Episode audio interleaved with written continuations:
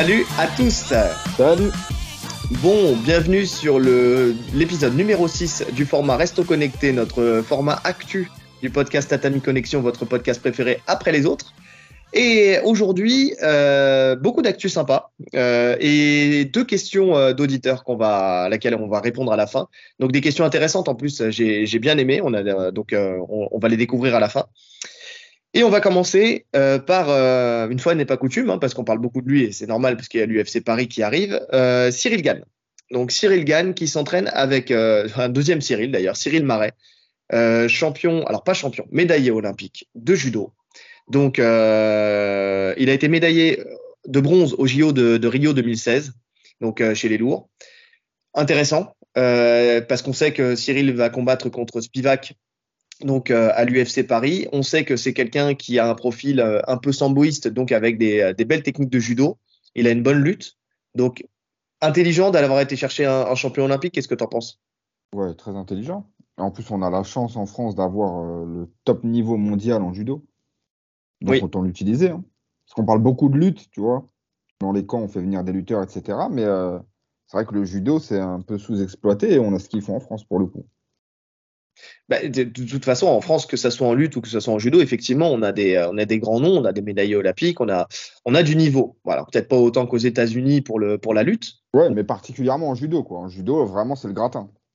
Et surtout quand on voit que le judo est efficace dans le MMA parce que justement euh, sous-exploité et donc euh, pas encore, euh, comment dire, pas encore trop étudié dans les défenses. Donc ça peut être intéressant de surfer encore un peu là-dessus. Bon après, je pense que c'est pas forcément euh, d'un point de vue attaque euh, qu'il qui a pris le, les, services de Cyril Marais. Et euh, j'espère d'ailleurs que c'est pas d'un point de vue attaque, mais je pense pas parce qu'après il a fait une sortie, euh, médiatique sur une interview où euh, il explique un petit peu son plan et je pense pas qu'il cherche à l'amener au sol. Mais en tout cas, pour les spécificités du judo, savoir comment se placer, où se placer, quels sont les points auxquels il faut faire attention pour ne pas chuter, ça, ça reste, ça reste très intéressant parce que l'idée euh, pour Gann sera sûrement de rester debout, je pense. Il a tout intérêt à faire ça. Euh, D'ailleurs, quand il parle de Spivak, il est, euh, il est tempéré, euh, notre, notre cher Gann. Enfin, tu sais, dans le sens où euh, il se sent pas, même s'il est, selon les cotes, c'est lui qui est en tête. Favori, ouais. Favori. il sait que il faut pas surtout pas sous-estimer Spivak parce que en fait il dit voilà je suis favori mais c'est trompeur bah, je le dis c'est pas entre guillemets hein, je fais un résumé euh, le gars euh, n'est pas spectaculaire, mais euh, il est sur une belle série. En fait, voilà, ce qu'il explique, c'est que chez les lourds, il n'est pas le genre de combattant qui va mettre des KO. Mais par contre, une fois qu'il a le contrôle sur son adversaire, il est très très efficace. C'est-à-dire qu'une fois qu'il t'amène au sol, après, ça devient un vrai bourbier. Donc, donc voilà, il dit qu'il est sur une belle série. Il est complet, il est efficace, je l'ai dit. Aujourd'hui, euh, tout le monde va chercher à, à lutter contre moi. et ça, c'est logique, hein, vu qu'il y a le blueprint euh, de, de, John Jones. Donc, euh, c'est un peu la, un peu, bah voilà, le, le, le but de, de, chacun, surtout quand. Je, je, dirais même de Nganou. Hein. Ça part de Nganou, le, le blueprint. C'est vrai, oui, c'est vrai, t'as raison. Ouais, ouais, effectivement.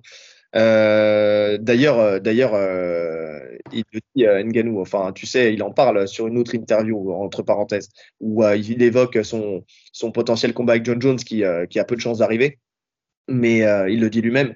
Mais que pour lui, en fait, c'est ça sera un combat facile dans le sens où il faut pas qu'il pense que que John Jones arriverait à le mettre au sol aussi facilement qu'il a mis au sol Gann.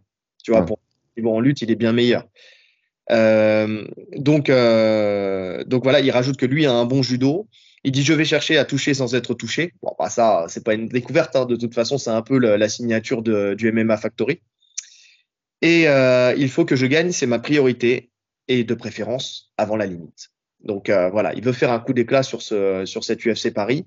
C'est normal, il veut mettre en place sa boxe. Il a tout pour, parce que de toute façon, toucher sans être touché pour lui en lourd, euh, c'est le plus le plus sûr pour lui. Enfin, c'est-à-dire, il n'y a que lui qui peut faire ça chez les lourds avec ses déplacements. Ouais. Donc, ouais, c'est euh, une stratégie qui, euh, qui est bonne à mettre en place. Ce travail ouais. avec. Ouais. Mais je le, je le connaissais pas, moi, ce judoka. Enfin, je suis pas particulièrement judo, c'est vrai, mais, euh, mais il a un bon palmarès. Hein. Oui. Il a un très bon palmarès. Hein. Je vois médaillé européen à plusieurs reprises. Je crois qu'il a jamais eu l'or. Non, il a jamais eu l'or, en fait. En fait, c'est les, on va dire que c'est l'éternel second, tu vois. Mais euh, être second à un championnat européen de judo, c'est quelque chose. Quand on connaît le niveau euh, du judo mondial, c'est énorme. Mais c'est surtout que de toute façon, parce que l'or revient à, à Teddy Riner. Alors, je sais pas s'il était dans la même caté. Si, c'est chez les lourds. Non, parce qu'il a combattu essentiellement en moins de 100 et quelques fois en plus de 100. Donc, Quelques fois, il était dans, la même caté, mais sinon, il est en moins de 100. Ok, d'accord. Ok. Ouais, mais en tout cas, bon, en tout cas, en termes de gabarit. Euh, oui, eh ben, surtout que je pense qu'il là, il est, plus dans sa carrière là. Je pense qu'il a arrêté, donc euh, donc il doit avoir pris du poids là. Ça doit être un vrai lourd pour le coup. Mais ça se voit. Hein, de toute façon, tu le vois à côté sur les photos à côté de Cyril Gann et tu te rends compte que le mec est le mec est tanké quoi. Enfin, tu vois, il fait pas pas le figure à côté de à côté de Gann. Donc euh, donc oui. donc c'est intéressant de voir ça. Moi, j'ai hâte de voir ce que ça va donner, comment ça va être transposé dans la cage parce que euh, on voit, donc on l'a dit la dernière fois, qu'il prenait au sérieux le fait de travailler le grappling. Visiblement, en fait, il n'y a pas une semaine sans grappling euh, pour, euh, pour Cyril Gann, donc ça c'est une bonne chose. Je l'avais dit avec François Laurent, avec David Pierre-Louis, donc deux personnes qui sont des, des, habitués du, du nogi. Déjà, ça c'est important, parce que JJB n'est pas forcément, enfin c'est pas forcément des habitués du nogi pour certains, pour certains coachs. Là c'est le cas et c'est des habitués du haut niveau, donc et qui ont amené des gens au haut niveau, surtout François Laurent. Donc, euh, donc c'est une bonne chose.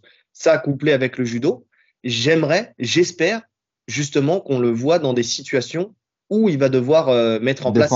Voilà. Ça, pour moi, c'est vraiment euh, quelque chose que je veux. Alors, toucher sans être touché, s'il le fait, c'est très bien. Mais j'aimerais bien quand même voir ce que ça donne, ce, ce travail euh, sur, le, bah, sur le long terme, là, où justement il est, il est dans cette préparation-là. Un autre point sur ce combat, c'est Thomas Minal, qui, euh, qui lui est, est, très intéressé pour euh, le fait de venir à l'UFC Paris, alors non pas en tant que combattant, mais euh, dans le public, parce que son, sa target, son véritable objectif, c'est Cyril Gann. Donc pour ça, il doit d'abord avoir une victoire contre Tibura, euh, donc là c'est au mois de juillet. Et derrière, s'il a une victoire, et surtout une victoire comme il l'entend, c'est-à-dire une victoire avec la manière, avec expéditive, il veut aller à l'UFC Paris il veut voir euh, Cyril Gann gagner aussi euh, de manière euh, nette et précise, tu vois, expéditive, pour faire un face-à-face avec lui. Alors Spivak, ça serait une revanche si jamais il l'affrontait. Il dit que ça ne le dérangerait pas de le réaffronter. Ouais, mais il veut, il veut Cyril Gann en priorité. C'est ça. Il le veut parce que bah, parce qu'il sait très bien que de toute façon, c'est les deux noms, les deux prospects qui sont ceinturables entre guillemets, tu vois. Qui sont ouais. De toute façon, le, le, mec qui bat Cyril Gann le mec qui bat Sergan, il est euh, éligible à la ceinture. Hein. Oui, il est numéro 1. Il est toujours. Euh, non, c'est bien. Tu sens qu'il a, là, il accélère euh, à Spinal. Ouais. Ça y est, il faut qu'il passe au titre. Là. Mais de toute façon, ça va avec la confiance qu'il expliquait après son opération. Quand il disait qu'en fait, pendant des années, il s'était entraîné avec son genou et qu'il avait dû s'adapter autour de cette blessure et qu'aujourd'hui, il se retrouvait comme il y a 20 ans. quoi. Et que justement, il avait cette possibilité de, de pouvoir lâcher euh, lâcher les chevaux au niveau physique, lâcher les chevaux au niveau technique, et donc que ça, qu'il était bien meilleur euh, aujourd'hui qu'il ne l'était là, de la version d'Aspinal de, qu'on a déjà vue. Ouais. si, j'ai hâte de voir ça, parce que déjà que le Aspinal qu'on a vu, il était déjà monstrueux. Donc j'ai hâte de voir la suite et j'ai hâte de voir ce que ça va donner, euh, ce que ça va donner pour lui, quoi. Ouais, je suis d'accord. Franchement, j'espère vraiment voir ce combat. Là, là, vraiment, pour le coup, ça me hype ce combat. Ouais, ouais. Donc, on va croiser les doigts et on va, on va louer les, les dieux de la bagarre pour que pour que les deux gagnent avec la manière et qu'on puisse euh, voir ce combat en fin d'année peut-être. Non, peut-être pas en fin d'année, début d'année prochaine. Tout dépend comment comment ça se passe en fait. Tout dépend comment ça se passe. Tout dépend ce qu'ils veulent faire l'UFC en fait. Est-ce qu'ils veulent le faire en Europe? Est-ce qu'ils veulent le faire aux États-Unis? Qu'un Aspinal, tu le mets à Londres euh, contre Gann, c'est lourd. Hein. C'est lourd, exactement. Mais tu sais, comme euh, John Jones doit affronter en fin d'année. Ah, mais c'est au mois de. Non, c'est au mois de décembre ou c'est au mois de novembre, je sais plus. Octobre, novembre? Euh, euh, Je sais plus exactement la date. Mais franchement, on sait même pas parce qu'on n'en parle plus. Euh, Miyoshi, qu'il a disparu. C'est vrai. Ouais, parce que, ça, parce que vu que McGregor n'est pas rentré dans le pool USADA et qu'il devait être coming event de cet événement-là à New York, je sais plus, j'ai plus la date en tête. Mais, euh, mais en tout cas, ça pourrait être un, un coming event euh, de choix, d'avoir euh, justement cette demi-finale en même temps que la finale, quoi. Ouais, c'est vrai. Ouais. Donc, à voir pour la suite. Deuxième info, nouveau combat donc à l'UFC Paris. Manon Fioro va affronter Rose Namajunas qui fait sa montée. Donc, elle monte en mouche pour une demi-finale dans cette catégorie. Alors, ça, c'est eux qui le disent. Hein. mais c'est sûrement le cas de toute façon, puisque vu comment elles sont placées et vu la notoriété de Rose Namajunas. Je l'avais pas vu venir ce combat. Hein. Pas du tout. Bah, je l'avais pas vu venir. Euh, Aldric Cassata en avait parlé déjà depuis longtemps, où il disait que, euh, que justement elle avait, euh, elle avait appelé euh, Blanchefield ou Namajunas parce que elle avait déjà donné l'info qu'elle montait. Ok. Donc c'était un potentiel fight entre les deux. Enfin entre les deux, entre Blanchefield et Namajunas pour l'UFC Paris. Mais c'est bien que ça soit Namajunas parce que bah, parce que c'est une des plus grosses stars féminines de l'UFC et, euh, et donc, euh, donc c'est, un bon, un bon nom à accrocher à ton palmarès, quoi. Une des plus grosses stars tout court. T'as même pas besoin de préciser féminine, parce que là, pour le coup, moi, sur le, sur toute la carte là, c'est le combat qui me hype le plus. Je suis d'accord. Je suis d'accord. Oui, parce que euh, honnêtement, de, de voir cette opposition, quand tu connais le niveau de boxe de Namajunas et que tu connais le niveau de boxe de, de Fioro, déjà tu sais qu'il va y avoir, va y avoir du, punch déjà. Et euh, surtout, Namajunas, qui a l'habitude aussi d'amener ses adversaires au sol et d'avoir un bon sol, on va pouvoir peut-être enfin, parce que c'est pas dit, hein, parce que euh, Manon Firo, elle est dure à amener, mais peut-être euh, voir son, son, véritable niveau au sol. Euh, J'écoutais euh, justement l'interview sur RMC de d'Alexandre Rabinet et, Jonathan Macardy. Ils ont interviewé justement justement Aldric Cassata, qui était sur Paris pour le Ares. Et, donc il expliquait que, que Manon Firo avait un niveau au sol qui était qui était excellent euh, peut-être même qu'elle allait euh, décrocher sa noire cette saison, enfin ou la saison prochaine quoi. Et donc euh, et donc euh, voilà quoi, c'est c'est que c'est qu'elle est vraiment bonne. En plus on sait qu'à Nice ils ont un, très bon niveau. Là ils ont recruté encore Samuel Monin. Donc donc voilà il y a, y a vraiment il y a vraiment quelque chose quelque chose à voir là-dessus. Moi j'aimerais bien voir un petit peu son niveau au sol. On sait que... c'est franchement c'est compliqué pour Rose comme combat. Pour une montée, euh, c'est ils lui font pas de cadeau. Non, non, non. En plus, ça sort d'une défaite contre Esparza. Ça fait longtemps qu'elle n'a pas combattu. Là, elle monte. On sait que mentalement, Rose, c'est euh, c'est pas très stable. Elle va affronter euh, Manon Fioro chez elle à Paris. Oui. Elle va se faire huer et tout. Non, c'est compliqué. Franchement, c'est une bonne carte à jouer pour Manon Fioro. Ah bah clairement c'est une bonne carte à jouer pour euh, Casata c'est ça fait pas un pli de toute façon il voit clairement euh, Manon Fioro gagner et gagner avant la limite donc, euh... euh alors, je n'ai pas analysé, mais à première vue, ouais, je, suis assez d'accord. Je pense que la, la, différence physique, elle va être énorme. Alors, j'ai regardé. Euh, Rose Namajunas, c'est 1m65 pour une allonge d'1m63. Manon Fioro, c'est 1m69 euh, pour une allonge d'1m68. Donc, il y a de l'écart. Non, je ne parle pas en termes de. Ah, en termes de volume, en termes de volume, ça va être énorme. Parce que Manon Fioro fait partie des plus volumineuses de la catégorie. On le voit même au niveau des impacts, de la puissance pure. Tu vois ses kicks, comment ça claque. Ouais. Ah oui, quand elle va prendre les premiers side kicks euh, ah là, elle va le sentir passer. Oui, elle va le sentir passer. Donc oui, c'est pas c'est pas un, cadeau euh, qui est fait à Rose. Il y en a une autre aussi qui a parlé de ce, combat-là, d'ailleurs bah, avec un peu de haine parce qu'elle espérait l'affronter euh, dans la, la, catégorie des poids pailles. Mais euh, mais c'est Tatiana Suarez qui voulait affronter Rose et qui ne comprend pas pourquoi elle monte. Elle pense que Fioro va le, la renvoyer rapidement chez les pailles. Donc, donc ouais, c'est. Je pense aussi. Je, honnêtement, je comprends pas la montée pour le coup. Je comprends pas non plus. Honnêtement, je comprends pas.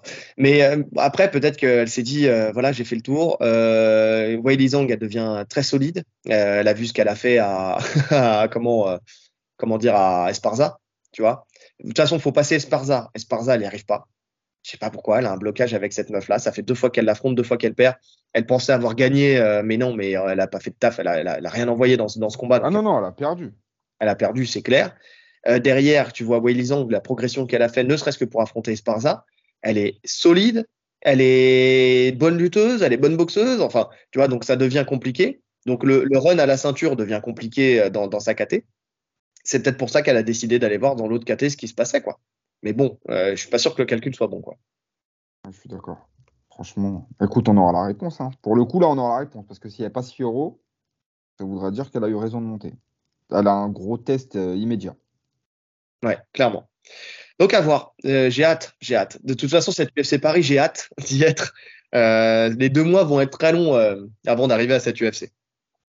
Ensuite, On reste sur l'UFC Paris et on a deux personnes qui, un qui annonce à demi mot qu'il y serait, l'autre qui nous donne son plan de son plan d'attaque pour y être.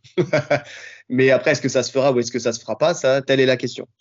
Euh, c'est Taylor Lapillus et Morgan Charrière. Donc, euh, on va commencer par Lapillus. Donc, euh, Lapillus, il a posté une vidéo où il s'entraîne avec Mehdi Ben Laktar et il met comme texte Je suis pressé. UFC Paris, je suis pressé. Qu'est-ce qu'on en pense de ça? On sait qu'il devait combattre à l'UFC Paris 1, qu'il n'a pas pu parce qu'il s'est fracturé la main. On sait qu'il a fait le team, qu'il s'entraîne avec Johnny Frachet à l'US Metro et euh, aussi avec Nicolas Haute. On l'a vu sur des vidéos avec Nicolas Haute. Que euh, visiblement, c'est parce que euh, il avait plus une place de choix au MMA Factory. Enfin, qu'il y a d'autres personnes qui sont passées devant lui et donc que Fernand Lopez ne s'occupait plus forcément de lui à sa juste valeur parce que ça reste un champion, hein, Taylor Lapillus. On, va pas, faut pas, faut pas l'oublier. Tu vois, c'est pas parce qu'il a été cuté de l'UFC alors qu'il était sur euh, sur une, série de victoires, mais il a été cuté. Donc euh, donc voilà. Et puis là, il a récupéré la ceinture du TKO, je crois. Enfin, il a, il y a eu pas mal de, choses. Il a, eu, il a, eu, plein de ceintures après euh, après être sorti de l'UFC. Donc donc voilà. donc est-ce qu'il a changé de management? Est-ce qu'il est toujours avec le MMA Factory ou est-ce qu'il est passé avec, euh, avec Guillaume Pelletier? Je ne pense pas. Je pense qu'il est resté avec le MMA Factory par contre en management. Je ne sais pas du tout. Je n'ai pas vu d'infos sur ça. Mais je pense que oui, ça, serait sorti sinon. Ouais. Et donc, euh, donc voilà. Mais est-ce qu'on est qu'on y croit à cette, euh, cette entrée à l'UFC Paris? Écoute, moi je suis complètement perdu là sur l'UFC Paris. Je ne vois pas du tout où, où l'UFC veut en venir en fait. Franchement, je ne comprends pas le, ce qu'ils font. Dans quel sens? Dans le sens où euh, il y a tout un tas de combattants dispo, de stars même françaises, qui attendent, Abdul, etc. Il n'y a pas d'annonce, il n'y a rien. Je ne sais pas ce qu'ils font, vraiment. C'est vrai qu'ils tardent. Hein. Les places sont déjà vendues sans savoir euh, en fait qui sera sur cette carte. Quoi. Ils sont un peu dans un dilemme où justement il y a beaucoup de, beaucoup de prétendants qui peuvent avoir leur, leur, place et ils attendent de voir un petit peu euh, comment ça va se passer. Bah, notamment, tu vois, avec Morgan Charrière. Morgan Charrière qui doit combattre, lui, euh, il doit combattre euh, à, au Cage Warrior 157 le 21 juillet. Et donc, selon Guillaume Pelletier, euh, qui est son manager de la, la Bulgarian Top Team, il dit que si il arrive à faire un finish au premier round sans prendre de dégâts, il pourrait être sur la carte, enfin, dans la négociation, en fait, il serait sur la carte de, l'UFC Paris. Donc, Morgan Charrière, on sait que lui, c'est plutôt une star euh, grâce à ses réseaux sociaux aussi. Bon, c'est un bon combattant, un très bon combattant. Hein. Il a eu la ceinture du Cage Warrior et tout ça, il n'y a pas de souci. Il mérite sa place. Euh, mais c'est aussi une, star des réseaux sociaux. C'est-à-dire que lui, c'est pas le MMA qui le fait vivre. C'est entre guillemets, c'est les réseaux sociaux. Euh, il a une grosse communauté. Il l'entretient bien. Et donc une personne comme ça à l'UFC Paris, ça met, bah, ça met de la lumière. Ça met, ça met encore plus de lumière sur le, sur. Sûr. Avec, mais, mais, mais là, je me dis finalement pour l'UFC, toutes les places sont vendues. D'accord? Oui. Est-ce qu'ils ont la peine de, recruter des gens spécialement pour l'UFC Paris? Toutes les places sont vendues. Là, ils peuvent caler leur carte, euh, mettre n'importe qui. De toute façon, ça sera plein. Je suis d'accord. Ouais, je suis d'accord. Après, euh, c'est clair. Parce qu'on avait vu aussi euh, qu'il y avait 90% de chances que Abdul soit à l'UFC aussi. Il y a eu cette info qui était sortie après. On en avait parlé la semaine dernière. Oui, alors soit il faut une carte 100% française. Dans ce cas-là, ça s'entend de la prélim à, enfin, oui, de la prélim à la, à la main card. Mais ça leur impose de recruter. Est-ce qu'ils ont vraiment envie de recruter tout un tas de Français? Bah, Sauf s'ils font des one shot, tu vois. Oui, oui, ils peuvent faire ça. Parce que ça serait pas la première fois que ça se, que ça se ferait. On en avait parlé pour Zara Fern euh, entre guillemets, bon là on verra si en cas de victoire, mais s'il n'y a pas de victoire, enfin avec euh, avec ces, ces résultats, tu sais, dans, dans la cage euh, de l'UFC, euh, c'est pas dit que le contrat il soit il soit maintenu. C'est-à-dire que ça c'est une personne qui peut être un one shot là pour le coup. Donc et après il y en aura aura peut-être d'autres. Ce que je souhaite pas, hein, parce que les toutes les pour toutes les tous les combattants qui souhaitent être à l'UFC, j'espère pour eux que ça sera sur, sur quelque chose de périn, tu vois, et pas, pas quelque chose où ils vont les faire sauter après l'UFC Paris. C'est-à-dire, le 2, t'es là, le 3, t'es plus là, tu vois. Ouais, bon, après, si t'es averti, si on te dit, voilà, t'as un combat, en fonction de, de, la qualité de ce combat, on prolongera ou pas. Oui, oui, oui c'est vrai que ça... Ça, ça... reste une opportunité, un billet et une grosse exposition à prendre. C'est clair, c'est clair. Donc à voir. Mais en tout cas, voilà, ça fait quand même du monde parce que effectivement, donc il y a Abdul, il y a Taylor, il y a Morgan, il y a. Nassourdine, on ne sait même pas s'il y est encore. Nassourdine, on ne sait pas s'il y sera ou pas. Mais c'est vrai que vu que vu euh, le, enfin, le, combat de la dernière fois où il s'est arrêté un peu prématurément, on avait parlé d'être dessus. Après, qui sera en main card, qui sera en, carte préliminaire, tu sais? Bah Après, c'est par rapport au classement. Oui. Oui, oui. Euh, mais à voir. Donc, euh, à voir. Mais c'est intéressant, hein. c'est intéressant, mais ça serait bien effectivement qu'il commence à sortir euh, l'entièreté de la carte, quoi. Mais ouais, attends, on arrive en juillet. Ouais. même, même pour les combattants, tu vois. Tu, tu sais pas si tu dois partir en vacances. Enfin, c'est des trucs bêtes, tu vois. Mais en fait, ils sont tous en suspens, là. Est-ce que je prends des vacances? Est-ce que je me mets en prépa? Est-ce que. S'en foutent des vacances scolaires françaises. oui, non, mais c'est sûr. Mais pour, pour les combattants, ça bloque tout, en fait comment tu t'organises Parce que là, si tu dois combattre en septembre, tu organises ton camp dès maintenant quasiment. Bah, clairement. Bah, il y a des combattants qui sont déjà en camp, hein, de toute façon. Mm. Donc, oui. oui. Donc, à voir. Mais, euh, mais en tout cas, c'est intéressant euh, de voir ça. C'est. Taylor Lapillus, tu vois, quand il dit ça, tu as vraiment l'impression qu'il y est, c'est sûr. Ouais, qu'il a des infos comme quoi il va y être. Alors, est-ce que c'est du forcing sur les réseaux pour inciter à quelque chose Mais euh, mais est-ce qu'il a assez de poids pour faire un forcing sur les réseaux, tu vois? Bonne question. Bonne question. À voir. On le saura bientôt de toute façon. Euh, autre info? Alors, on revient sur un dossier, mais alors là, c'est petit plaisir pour nous. Hein. C'est rien à voir avec euh, avec une info de, on va dire de importante dans le monde du MMA. Mais Monsieur Sean Strickland, qui a encore fait parler de lui, bah voilà, il s'est attaqué aux Français, nous on s'attaque à lui, on vous l'a dit, hein. euh, parler de lui pour des propos misogynes. Il est misogyne, il est misogyne sur le travail des femmes et sur leur droit de vote. Ce mec-là, c'est une ordure. Ça, te surprend? Non, mais c'est une ordure finie, mais j'adore. On va lire un petit peu. On, on, dirait un personnage de film, tu sais, vraiment le beauf américain. Ah oui, oui, que tu vois avec le, drapeau sur le perron. Ah ouais, de ouf trucker et puis euh, le, fusil à pompe pas loin de. C'est exactement ça. C'est vraiment ça. Donc nous devons revenir à l'idée de retirer les femmes du marché du travail. Et c'est peut-être là euh, que nous avons merdé, a déclaré Strickland. Nous avons laissé les femmes voter. Pensez à l'Amérique avant que les femmes ne votent. ça c'est pour, tu vois là c'est vraiment la phase d'Américains de, base, de, d'électeurs de Trump. Pardon. Donc, ils ont essayé d'interdire l'alcool. Alors, vous avez laissé ces femmes entrer sur le marché du travail. Maintenant, nous gagnons moins d'argent. Vous avez des enfants sur TikTok. Nous devons revenir en 1958 après avoir boudié les Allemands. Alors écoute frérot, euh, je vais t'annoncer une grande nouvelle. Euh, c'est 45, la fin de la guerre. C'est pas 58. Là, tu as, fait un petit, euh, il y, a une petite ellipse temporelle dans les deux. Mais bon, on connaît la passion de, des Américains pour le. Pour l'histoire et pour tout en fait. Et pour la géo, c'est vrai. ouais, pour tout. Nous devons remettre les femmes dans la cuisine. Un seul homme doit travailler. Alors, tant que, euh, pardon, en tant que groupe d'hommes et collectif, nous devons élire quelqu'un qui remettra les femmes à la cuisine. Seul un homme augmentera les salaires et je n'ai pas la fin, mais c'est pas grave parce que c'est déjà bien assez. je ne sais pas ce qui s'est passé, j'ai eu un quoi. Attends, si je fais ça, pardon, si je fais ça, j'ai peut-être la fin. Non, j'ai pas la fin. Bref, passons. Mais en tout cas, quoi qu'il arrive, euh, c'est très drôle. C'est sur quoi qu'il a dit ça? Euh, Je ne sais pas. Attends, j'ai un bug. J'ai un bug. Pardon. C'est une interview?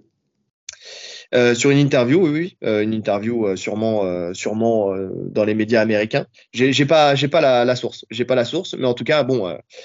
suite à ça, il y a eu un tollé des internautes sur sur les réseaux qui ont demandé à l'UFC de le renvoyer de la ligue, tout simplement. Jamais de la vie. Ah oui, Dana White, il s'en fout, il pense la même chose. mais, jamais de la vie, parce que la, moitié du public qui regarde l'UFC pense la même chose. C'est clair. Mais euh, c'est marrant hein, de voir euh, comment, comment en ce moment on est sur de la régression comme ça, enfin tu vois, sur les droits des femmes, le côté macho, redevenir l'homme, tu sais, chasseur, le chasseur-cueilleur. Parce qu'il y avait aussi Jamal Hill aussi, je crois, qui avait eu des propos aussi un petit peu comme ça sur les femmes. Il y a eu pas mal de choses comme ça. Ah ouais? Je, ah, Franchement, je n'ai pas suivi. je t'avoue que les infos comme ça là, qui défilent, je... c'est pas quelque chose que je regarde. Ah, moi, je les regarde parce que c'est le côté people, tu vois. On est là, on est sur, le, on est sur la gazette, là, on est sur le, on est dans voici. Mais c'est marrant. Bah, ça, je trouve ça marrant. Donc, mais c'est surtout en fait pourquoi je l'ai mis, plus que le fait qu'il soit misogyne et con, parce que ça tout le monde le sait. Mais c'est sur cette petite phase là de 1958 où franchement j'étais mort de rire. Euh, je vais encore vous raconter ma vie, mais ça me et, ma nièce, j'espère qu'elle écoute pas mes podcasts parce que sinon elle va m'en vouloir. de toute façon, je ne dis pas laquelle c'est. De toute façon, c'est ma préférée après les autres. Je vous l'ai déjà dit. Voilà. Euh, donc, quand elle a dit la guerre de 14-18, en fait, c'était 1418 pour elle. Tu vois? Tu vois, c'est un peu le genre même connerie. Je lui dis alors la guerre de 39-45, elle n'est pas encore passée alors puisqu'elle est en 3000. bah oui. 45. Non, mais c'est donc, euh, donc voilà. Et ça, en fait, je crois que c'est ça qui m'a fait tilter sur cette info. Euh, il faut qu'on revienne après avoir euh, qu'on revienne à, l'époque où on a bousillé les Allemands en 1958. Ah, ah là là. Juste cette phrase, allez, juste cette phrase, il devrait être cut de l'UFC pour ça. Voilà, c'est ça. Oh, c'est pas possible. Comme dirait Lionel de, du podcast Café, Café Crème Sport, c'est du miel. C'est du miel. J'en perds pas plus de temps avec ce connard. Euh, quand on sera monétisé, il faudra que j'arrête de dire des insultes. Hein. Euh, devrait affronter Brandon Allen. Ça, c'est une sacrée info. Donc, alors, c'est pas encore du sûr. Hein. Alors, euh, ouais, c'est ce que je te disais. Où, je me demande où tu as vu ça. Bah, comme toi, dans Actu MMA.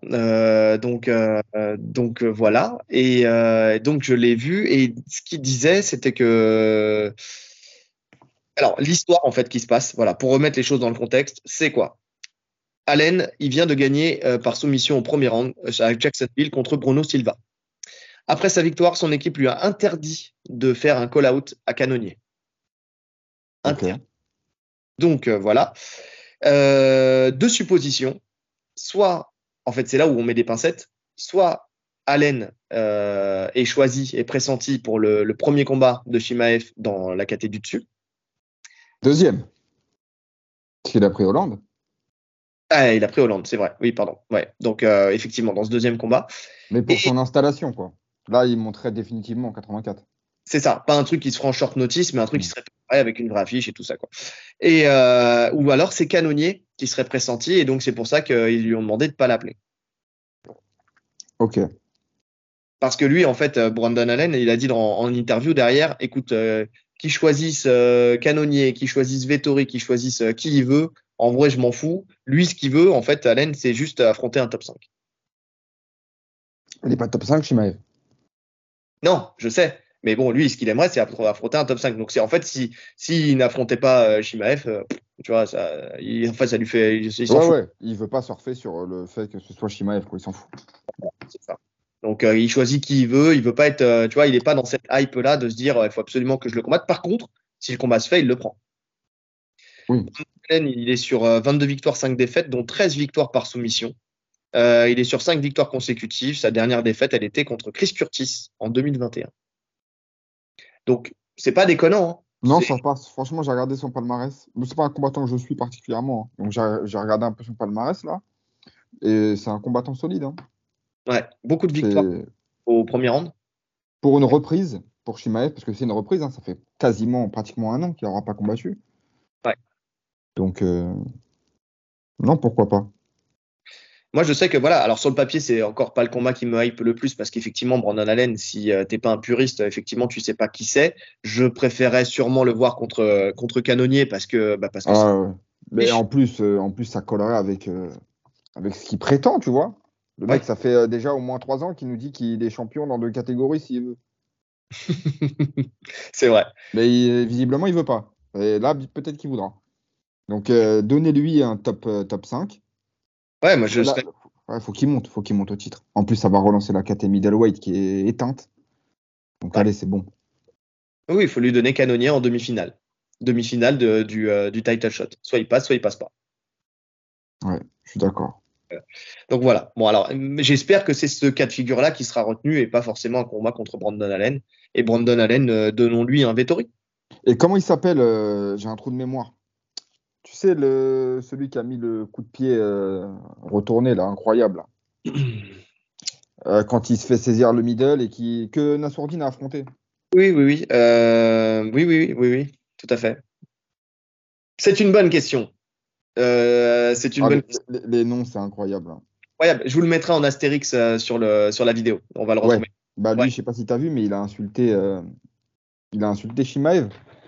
Et ça, il, est- il a insulté la mère de Shimaev, pour être précis. touche pas les mamans. On touche pas les mamans. Donc je me dis, est-ce qu'ils veulent pas faire monter ce combat pour faire monter la sauce? En 84. Bah alors, il il y aurait aucun intérêt pour Shimaev. Parce que le mec, c'est. Il, À est part pas ce- dans- pas le top. Bah oui, à part ce fait d'armes, c'est tout ce qu'il a, ce qu'il a fait de bien, quoi. Enfin, tu vois. C'est vrai. Euh, oui, je qu'il a- pense qu'il faut pas qu'ils se croisent. Euh, non, faut pas qu'ils se croisent. Faut pas qu'ils se croisent. Mais euh, par contre, euh, oui, mais j'ai l'impression en fait que tout le monde surfe sur, ce- sur Shimaev, tout le monde veut ce combat contre Shimaev. En fait, tout le monde pense que c'est la poule aux œufs d'or de la catégorie. À juste titre, tu vois, c'est une hype. En fait, tu prends la hype. Tu sais, c'est, je le dis souvent, hein, tu sais, euh, les mecs qui sont pleins de hype comme ça, c'est un peu Highlander et son quickening, tu vois. C'est, tu, tu lui coupes la tête derrière, tu récupères. Tu prends son pouvoir. C'est ça. C'est pour ça qu'aussi tout le monde va affronter John Jones. C'est pour ça que tout le monde va affronter ces mecs-là, tu vois. Donc, euh, donc oui.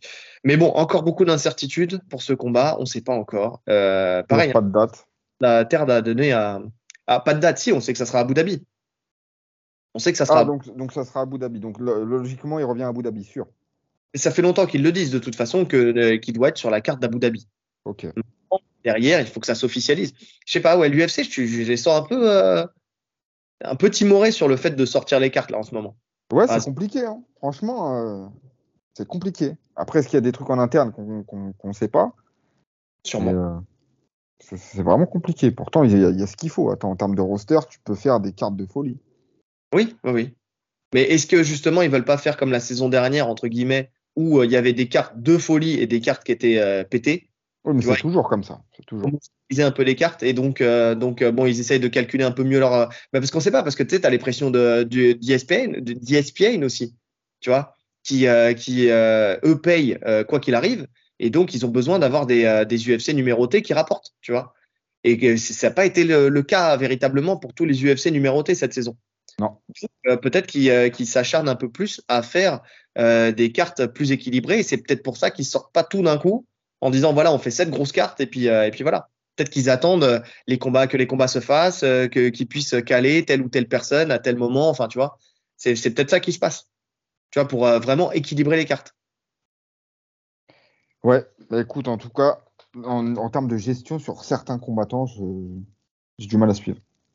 j'ai du mal à suivre aussi. Et ce qui fait que bah tu enfin t'as moins de hype quoi. Enfin tu sais t'as moins cette envie tu sais ces trucs où t'attends l'UFC euh, tu vois où tu te dis voilà dans à telle date je sais qu'il y a tel combat ça me hype de fou et tout non je, je sais ouais c'est les gros noms ils ont du mal à les mettre en avant là en ce moment Ouais, c'est ça. C'est ça. suite au prochain épisode, il y aura une euh, suivi de dossier là-dessus, mais espérons que ça soit canonier. Euh, numéro 6, euh, BSD, donc Benoît Saint-Denis, nous parle de Saladin Parnasse et de Doumbé. Alors ça, c'est le titre euh, RMC qui est, qui est sorti, enfin tu sais, où euh, genre il règle ses comptes avec euh, Doumbé, euh, surtout avec Doumbé, pas trop avec Parnasse, mais euh, qui, est, qui est sorti. Donc euh, en disant, c'est tant mieux pour eux s'ils arrivent à bien négocier. Après, il, y a, il faut faire un choix. Est-ce que tu veux être star de la Ligue 1 ou essayer de gagner la Champions League? Donc ça, c'est sa sortie. Si tu sors cette phrase du contexte, effectivement, elle est pas sympa. Mais après, derrière, euh, il nuance. C'est-à-dire que euh, il dit tout de même que c'est un choix euh, de, à l'instant T, en fait. Et que si, par exemple, tu as un jeune qui, qui veut d'abord se faire les, ses armes et faire aussi son argent, son, son matelas financier avant d'atteindre l'UFC, tu vois, quand tu es jeune, il parle sûrement de Parnasse à ce moment-là, qu'il a tout à fait raison, que c'est un calcul à faire et que euh, chacun a ses objectifs, en fait. Lui, son objectif, c'est d'être champion UFC, il le dit. Donc euh, voilà, mais après, il est en deuxième carrière, il était, euh, il était militaire, donc lui, c'est, il a moins de temps euh, à accorder, euh, à accorder en fait à- au fait d'aller dans d'autres organisations. Il veut monter très vite, et ce qu'on qu'on peut comprendre. Euh, quand tu as un Saladin Parnasse qui a commencé euh, en étant pro à même pas 18 ans, je crois. Donc, euh, donc oui, effectivement, lui, il a beaucoup plus de temps pour se construire. Aujourd'hui, il n'a pas 30 ans, donc il a le temps d'aller à l'UFC. Et euh, sa carrière, elle est bien gérée à ce niveau-là parce qu'aujourd'hui, il va être, il va être serein financièrement avant même d'intégrer l'UFC. Et ça sera déjà un nom. Il aura déjà une double ceinture. Il aura déjà, enfin voilà, le calcul, il est bien fait dans ce sens-là. Plutôt que de se cramer les ailes comme un, un Rosas là, euh, qui, qui, euh, qui est rentré à 17 ans à Ah, l'UFC ouais. et, et qui a déjà sa première défaite avec la manière et on ne sait pas où, où est-ce qu'il va aller. S'il prend une deuxième défaite comme ça, l'UFC c'est fini. Il aurait pu prendre de l'expérience ailleurs avant. Et puis en plus, on sait que l'UFC, une fois que tu en sors, tu ne rentres plus. Hein. En tout cas, tu ne rentres plus comme ça, pas aussi facilement. C'est très compliqué. Et ça peut durer des années. Tu vois. Mm. Ça peut durer des années. Et après, pour Doumbé, bah, c'est pareil. Je pense qu'il ne le critique pas plus que ça. Je pense qu'il a conscience que Doumbé, on l'a déjà dit, n'est pas euh, quelqu'un qui euh, il est en deuxième carrière aussi, puisque c'était euh, c'était quelqu'un qui enfin qui est champion du Glory, tu vois. Donc vu qu'il est en deuxième carrière et qu'il veut assurer bah, sa retraite, il a plus intérêt à aller chercher le financier que d'aller chercher la gloire. Il a fait, il a monté en épingle dans les réseaux sociaux le fait qu'il tabassait Ousmane et tout ça, bah, pour qu'on parle de lui. Mais derrière, pour lui ouvrir des portes d'organisation euh, secondaire, on va dire, même si le PFL c'est une grosse organisation, mais qui lui rapportera beaucoup plus de financiers. Donc, euh, non, c'est. Non, pour moi, je vois aucun pic dans ce qu'il dit. Hein. Quand tu écoutes tout, l'interview, il, dit, euh, enfin, il est concret, quoi. Il dit la vérité. Il n'y a pas de. Les mecs, ont, les, ouais, les mecs ont raison s'ils veulent s'assurer le côté financier. Il n'y a pas de souci. Oui. Non, c'était juste le, problème, c'était uniquement le titre de, de la vidéo que RMC a postée en fait. Je sais pas pourquoi, alors que d'habitude RMC ils sont pas dans ce délire-là. Hein. Ils sont toujours carrés. Donc j'ai pas compris le. C'est peut-être une maladresse en vrai. Hein. Enfin, ils sont toujours carrés, ils sont toujours carrés. Ils, deviennent carrés. Parce que souviens-toi, euh, RMC au début, euh, les interviews, les articles, il y avait beaucoup de conneries quand même dans les articles. On, était euh, tous les deux à chaque fois qu'on lisait certaines certaines choses, on se disait putain ils ont encore recommencé quoi. Tu sais, j'ai plus j'ai plus d'exemples en tête, mais, mais il y avait beaucoup d'incohérences, il y avait beaucoup d'approximations, il y avait beaucoup de, de comment dire, de ouais, de même dans le dans le MMA, enfin tu sentais qu'il y avait une, c'était des gens qui ne connaissaient pas la discipline, qui parlaient de la discipline. Ça s'est amélioré. Euh, Aujourd'hui, il y a des gens qui font un excellent travail sur RMC, on le sait, hein, Alexander Binet, Jonathan McCarty et tout ça, qui, euh, qui font un excellent travail. Il y en a sûrement d'autres. Donc euh, la, la, culture MMA est en train de se créer sur cette chaîne-là, véritablement. Ils avaient déjà des événements enfin, euh, avec l'UFC, mais là, tu sens que ils, des, ils se professionnalisent. Surtout sur la version, en fait, je parle même pas de RMC Sport de combat, parce que là, c'est normal qu'ils connaissent, mais sur la version plus écrite, tu sais. Parce que c'est ça aussi, sais, les posts, euh, ceux qui gèrent les, les réseaux sociaux, qui eux n'avaient aucune culture du MMA et ça se sentait. Là, on sent quand même qu'il qu'il y, a, y a un travail qui a été fait qu'ils ont pris en considération les critiques euh, euh, des, des, auditeurs et que derrière, ils ont amélioré les choses. je pense qu'ils se sont pris les pieds dans le tapis à ce niveau-là. Quand tu fais un titre, il doit être court, il doit être à couleur, entre guillemets. Ils ont fait ça comme ça. Ils l'ont modifié par la suite. Ils se sont rendus compte de leur erreur. Très bien. Tu vois, ils auraient pu euh, ne pas le changer. Et ça ouais, non. En fait, je pense que le fait que ça a été republié par les maîtres fumiers et que ils sont très suivis, je pense que c'est ça surtout qui a fait qu'ils ont changé leur leur titre rapidement. Sinon, ça serait passé inaperçu. Hein. Oui, mais, mais, ça se trouve, sinon, il n'y aurait pas eu de. Personne n'en aurait parlé non plus. Hein. Tu sais, euh, comment dire? Je suis pas sûr que les gens euh, s'attardent sur tous ces détails-là comme les maîtres fumiers peuvent le faire. C'est important, mais en même temps, ça fait un peu l'effet Barbara Streisand, tu sais. Ou Barbara Streisand, pour la petite histoire, on avait pris une photo de sa villa, euh, elle a une photo qui serait sûrement passée inaperçue. Et elle a tellement fait de, de tapage autour pour qu'elle soit retirée que tout le monde l'a vue. Et donc, elle a, les vues ont été maximisées, c'est-à-dire que tout le monde a vu une photo qui, ça se trouve, aurait fait euh, 1000 vues. Tu vois ce que je veux dire? Ouais, non, je suis d'accord. Les gens n'auraient pas forcément réagi, mais dans la tête des gens qui auraient vu le titre, il y aurait eu un petit bif entre, euh, entre Benoît Saint-Denis et les autres, tu vois. Je suis d'accord. Sans forcément regarder la vidéo. Hein. Parce que pour le coup, j'aurais pas forcément cliqué sur la vidéo. Mais en voyant le titre, je me serais dit, oh, je suis pas d'accord avec lui. Ouais. Ou c'est un peu chiant d'avoir fait ça. Non, non, mais c'est important de le faire. Donc ça, a été très bien de, de, modifier ça. Oui, mais surtout qu'on est à l'ère du, euh, du gros titre. C'est-à-dire que tu sais, dans les réseaux sociaux, on a, enfin les réseaux sociaux, même sur les sur Google ou n'importe quoi, en fait, on est on est abreuvé de titres euh, comme ça euh, qui sont frappants, tu sais, qui sont marquants. Et derrière, quand tu lis l'article, tu te rends compte que bah non, en fait, il y a rien. Tu vois, ce que pense Virginie Efira de euh, d'Intel, tu vois. je ne sais pas pourquoi je pense à ça. Et après, ça finit par trois petits points, et tu te dis, oh là, il doit y avoir un truc de ouf. Ah, un truc de ouf, tu vois. Et en fait, tu lis l'article, et en fait, ce qu'elle pense, ah, c'est génial, c'est une meuf extraordinaire. Euh, enfin, tu vois ce que je veux dire? C'est, Mais sauf que dans le titre, tu dis, putain, la bâtarde, elle est arrivée, elle a, elle a dit du sale sur elle et tout. Et en fait, non non, c'est quelqu'un de génial, je l'adore. Tu sais, ou alors, tu sais, elle va sortir un truc en blague. Et, euh, tu sais quoi, quand, quand, le truc de ouf, c'est que quand tu vois que c'est du positif, t'es déçu. on est tous pareils, on est tous déçus. Alors, on, voulait du croustillant, du sale. Mais parce qu'on a été formaté comme ça, en fait, aujourd'hui. On est dans l'ère du. Bah oui, bien sûr. On n'est plus dans l'ère du positif. J'en parlais, euh, on va peut-être pas rentrer dans ces, trucs-là, mais j'en parlais avec euh, ce qui se passe là euh, dans l'actualité, tu sais, à des gens, tu vois, où avec, bah, c'était pas avec les émeutes, mais c'était pour un autre truc qui s'était passé. Et en fait, les gens, tu te rends compte que oui, mais t'as vu cette vidéo, oui, mais t'as vu ceci, cela. Je dis oui, mais en même temps, c'est parce que c'est ça qu'on met en avant. Quand tu prends les statistiques, il y a moins de crimes, mais on les met plus en avant. Donc forcément, tu as l'impression qu'il y en a plus. Mettons en avant les choses positives. Mettons en avant les gens qui apportent du bien à la société, les jeunes qui sont qui sont intelligents et qui, qui font progresser la société. Et puis tu verras que la, société complète aura une autre vision des choses. Tu vois, sera éduquée différemment. Bah là, c'est la même chose en fait. On est, euh, on est sur, euh, on est un petit peu aussi sur l'ère du trash talk dans le MMA. En France, c'est un sport qui est naissant. Derrière, il faut, il faut qu'il y ait de la visibilité. Donc, on, faut pas qu'on rentre dans ce travers-là, tu vois, dans ce travers où euh, justement on va commencer à mettre des titres un peu putaclic, comme fait la sueur. Hein. Honnêtement, c'est ce que ça, c'est leur marque de fabrique. De, de fabrique. Mais, j'ai envie de te dire plus globalement, c'est la marque de fabrique de YouTube. Tu vois, d'une vidéo. Pour que la vidéo ait buzz, il faut qu'il y, ait du drama autour. Et le drama, il passe en premier lieu par le titre, par la photo que tu vas mettre en avant, par, par tout ça, quoi. Et eh ben, on buzzera jamais, je vous le dis. Parce qu'on va pas là-dedans. C'est moi qui fais tout ça et je le ferai pas. Donc, euh, donc voilà.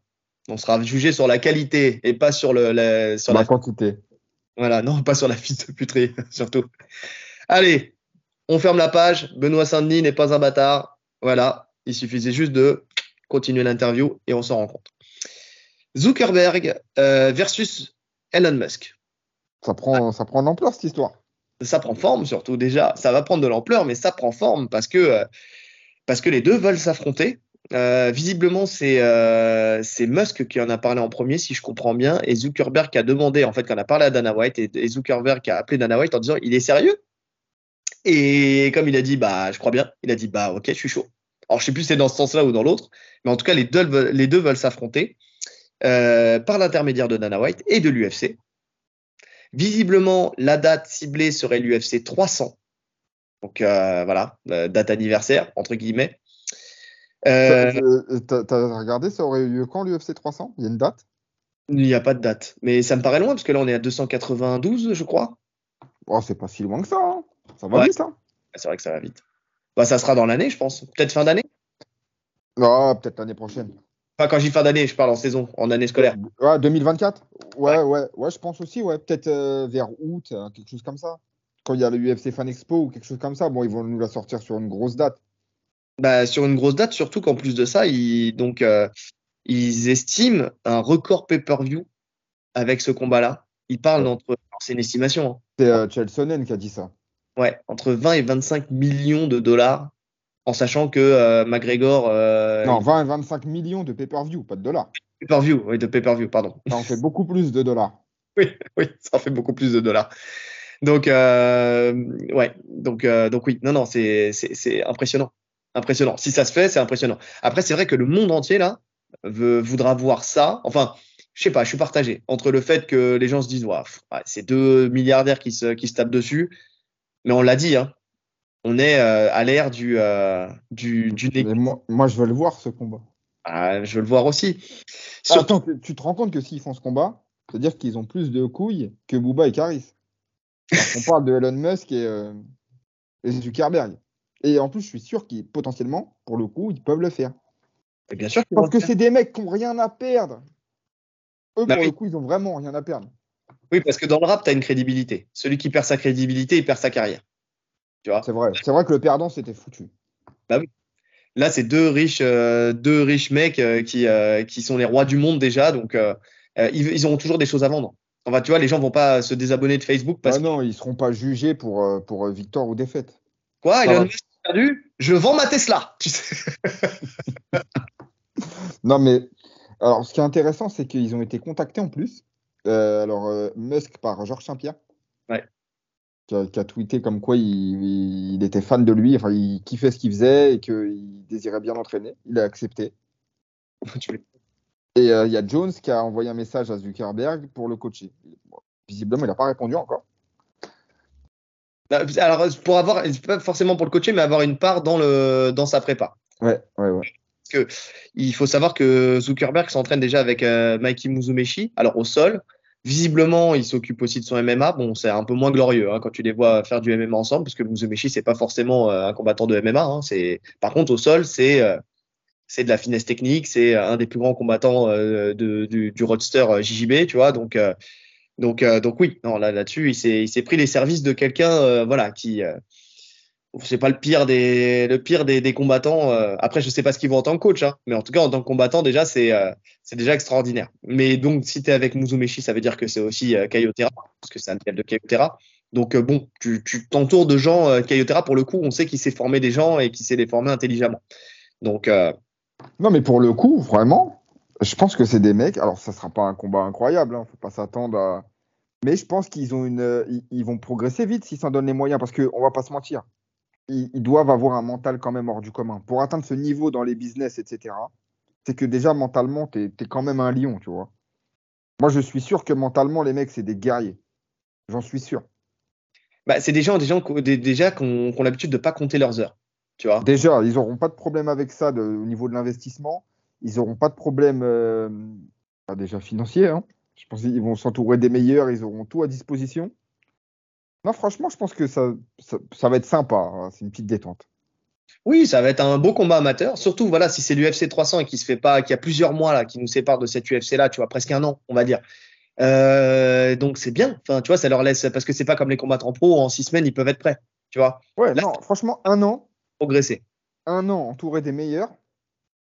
Euh, déjà, tu, tu, tu progresses bien. Ouais, ouais, ouais. En sachant que Zuckerberg, il a déjà combattu en jiu-jitsu brésilien. Euh, il a fait une médaille d'argent, une médaille d'or. Euh, voilà, là, bah, il vient de combattre. Hein. On en avait parlé il y a peu de temps, là. Il y a quelques mois, ouais, quand même. Et Elon Musk, alors lui, par contre, euh, il soi-disant qu'il a, il a connu le combat en Afrique du Sud. Je sais pas ce que ça veut dire. Il a, connu, il a connu le combat en Afrique du Sud. C'est ce qu'a dit Dana White. Donc, euh, donc qu'est-ce que ça veut dire? Euh, Il a connu le combat. Il a fait la guerre. Euh, il s'est bagarré. il a fait un sport de combat.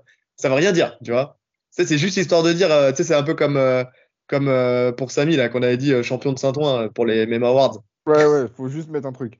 L'Open de Saint-Ouen, il n'avait pas fait de titre encore. Sébastien Haddad, champion de France de ceci, champion de France de cela. Samy Dali, champion de l'Open de Saint-Ouen. Ok, d'accord. Bon, on balance. Ouais, fallait une ligne, quoi. Fallait une ligne. Donc c'est un peu, c'est un peu la même ligne, celle-là, hein, celle d'Elon Musk. Hein, on va pas se mentir. Il fallait une ligne. Donc, mais en tout cas, il y a, y a, vraiment une com qui se fait, hein, parce que tu as même Dana White qui, euh, qui, a posté une vidéo sur Twitter où il avait un t-shirt euh, Mark Zuckerberg versus euh, Elon Musk. Ouais, bah, il a été mis en vente, ça y est, le t-shirt. Hein. Il, est, il, est, en vente. Hein, ah, il est en... de l'UFC. Ouais, ouais. D'accord, ok. Donc, donc oui, ça, ça, prend forme. Ça prend forme, on va voir. j'ai ouais, hâte de suivre un peu le dossier de ça, de voir comment ça, ça va se mettre en place. Imagine, les deux, ils arrivent affûtés comme jamais, abdos apparents, des épaules en masse, tu sais, en mode, en mode vénère des cocards, des cicatrices, tu sais, genre ils se sont donnés à fond pendant la prépa. Et voilà. ils peuvent venir euh, charger comme ça, là. Je pense pas que l'USADA va les contrôler. à mon avis, ils vont passer au travers. Un petit billet. Ouais, il y a de grandes chances. Ouais, non, non, c'est clair et net. Euh, donc, euh, donc, ouais, non, non, mais ça. À voir, à voir ce que ça va donner, mais une info bien sympathique en tout cas. Une info bien sympathique. Alors, euh, je pense qu'on a fait le tour hein, sur cette ouais, ouais, bah oui, on va pas s'éterniser sur ça. Par contre, ça m'intéresse si vous êtes hypé par ce combat et si vous voulez le regarder ou si ça vous intéresse pas du tout. Ça peut être intéressant d'avoir un, un, ressenti de, bah, des gens qui nous écoutent. Donc, euh, n'hésitez pas à nous le mettre en commentaire. Prochaine info, on passe au PFL. Donc, euh, PFL, on a deux combattants du PFL qui ont été suspendus pour un combat horrible. C'est pas moi qui le dis, c'était dans l'article. Combat horrible. Alors, c'est Nathan Schultz et Rush euh, Manfio euh, qui ont fait un combat avec très peu d'action. et visiblement, visiblement, ils ont été suspendus parce qu'ils n'ont pas respecté la clause qu'il y a dans le contrat du PFL qui dit qu'ils doivent donner le meilleur effort possible pour gagner. Donc c'est pas forcément, c'est vague hein, ce truc-là, mais en tout cas voilà, ils doivent tout mettre en place pour essayer de gagner leur combat. Donc le, le, le spectacle avant tout. Et en tout cas dans l'intention surtout. Dans l'intention pense une cause pour éviter d'avoir des combats euh, Lewis Nganou, tu vois, par exemple. Ouais, alors c'est un peu différent là, parce qu'il y, y, a un historique entre les deux. Le truc, c'est que euh, Lewis Nganou, le combat, euh, il est chiant, mais on comprend pourquoi. Tu vois, les deux se craignent, les deux veulent pas se mettre KO. Donc même si le combat est chiant, tu sais que c'est pas volontaire. Ouais. Peut-être tu peux pas les virer sur ça. Là, c'est deux partenaires d'entraînement. C'est ça. Mais plus que ça, c'est deux amis. Ouais, qui voulaient pas s'affronter. Alors, ils voulaient pas s'affronter. euh, donc, effectivement, c'est deux amis. Il faut savoir que Schultz est le parrain de la fille de Manfio. Ouais, donc tu comprends pourquoi. Donc euh, voilà. Et euh, je pense que c'est pour ça qu'ils. J'avais pas cette info quand tu m'en as parlé, parce que c'est toi qui m'as donné cette info en premier en disant ouais, ça serait pas mal qu'on la traite. Et on va vous expliquer pourquoi. Mais j'avais pas cette info au début. Tu sais quand tu m'en as parlé, dans le sens où on a, on s'est dit quand on a, quand tu m'en as parlé, est-ce que ce traitement aurait été fait à deux stars plus, euh, plus cotées en fait de, de l'organisation, tu vois. Ouais. Et Ouais. je, je pense qu'en fait, ça n'a pas de rapport avec le fait que ça soit des stars ou pas. Je pense que c'est juste euh, ça, en fait, ce point de vue-là, le fait qu'ils soient amis et tout ça, et que, euh, en gros, il y a, euh, il y a l'élément de supercherie. Enfin, tu vois ce que je veux dire? Un peu comme euh, un pari, et quand tu paries sur toi-même et que tu vas perdre ton combat. Tu vois, il y a, il y a, il y a un peu de tricherie, euh, entre guillemets, tricherie morale, là, tu vois. Donc, euh, aurait fait euh, si ça avait été un mais avec des personnes où il n'y avait pas cette, euh, ce, ce lien, tu vois, entre les deux combattants. Ouais, ouais, ouais. Alors du coup, du coup, ça a changé ma vision de, de trucs. Tu vois, je suis là pour le coup, je suis d'accord avec le PFL. Alors- Moi, je suis d'accord avec le PFL. Je suis d'accord. Vas-y, vas-y, finis. Ouais, parce qu'en en fait, c'est enfin, c'est un, c'est un système de tournoi, le PFL, d'accord? Donc, à partir du moment où tu rentres dans la KT avec un mec de ton, de ton club, tu sais que potentiellement, au meilleur des cas, tu vas t'affronter en finale. Mais dans tous les cas, à un moment, tu vas t'affronter. Vous allez vous affronter, vous allez vous rencontrer. Donc, ça veut dire que tu sais déjà, s'ils seraient rencontrés en finale, le combat aurait été le même. Ils auraient rien fait. Ouais. Donc, tu, tu, bah, tu fausses le tournoi, tu vois. Tu, tu, tu niques tout en faisant ça. Donc, il faut se mettre d'accord. Soit tu mets un seul mec de l'équipe, soit vous êtes d'accord pour vous affronter. Mais tu peux pas faire ça. Tu peux pas faire ça au- quand il y a des gens qui payent pour regarder un événement. C'est impossible. Ça me rappelle Machida contre. Tu sais qu'il avait mis KO, qu'il l'avait salué, où ils sont très potes euh, Pedro Munoz. contre Pedro Munoz. Ouais, ouais c'était contre Munoz. ouais. Mais Donc- je crois pas qu'ils étaient partenaires, mais c'était très proche.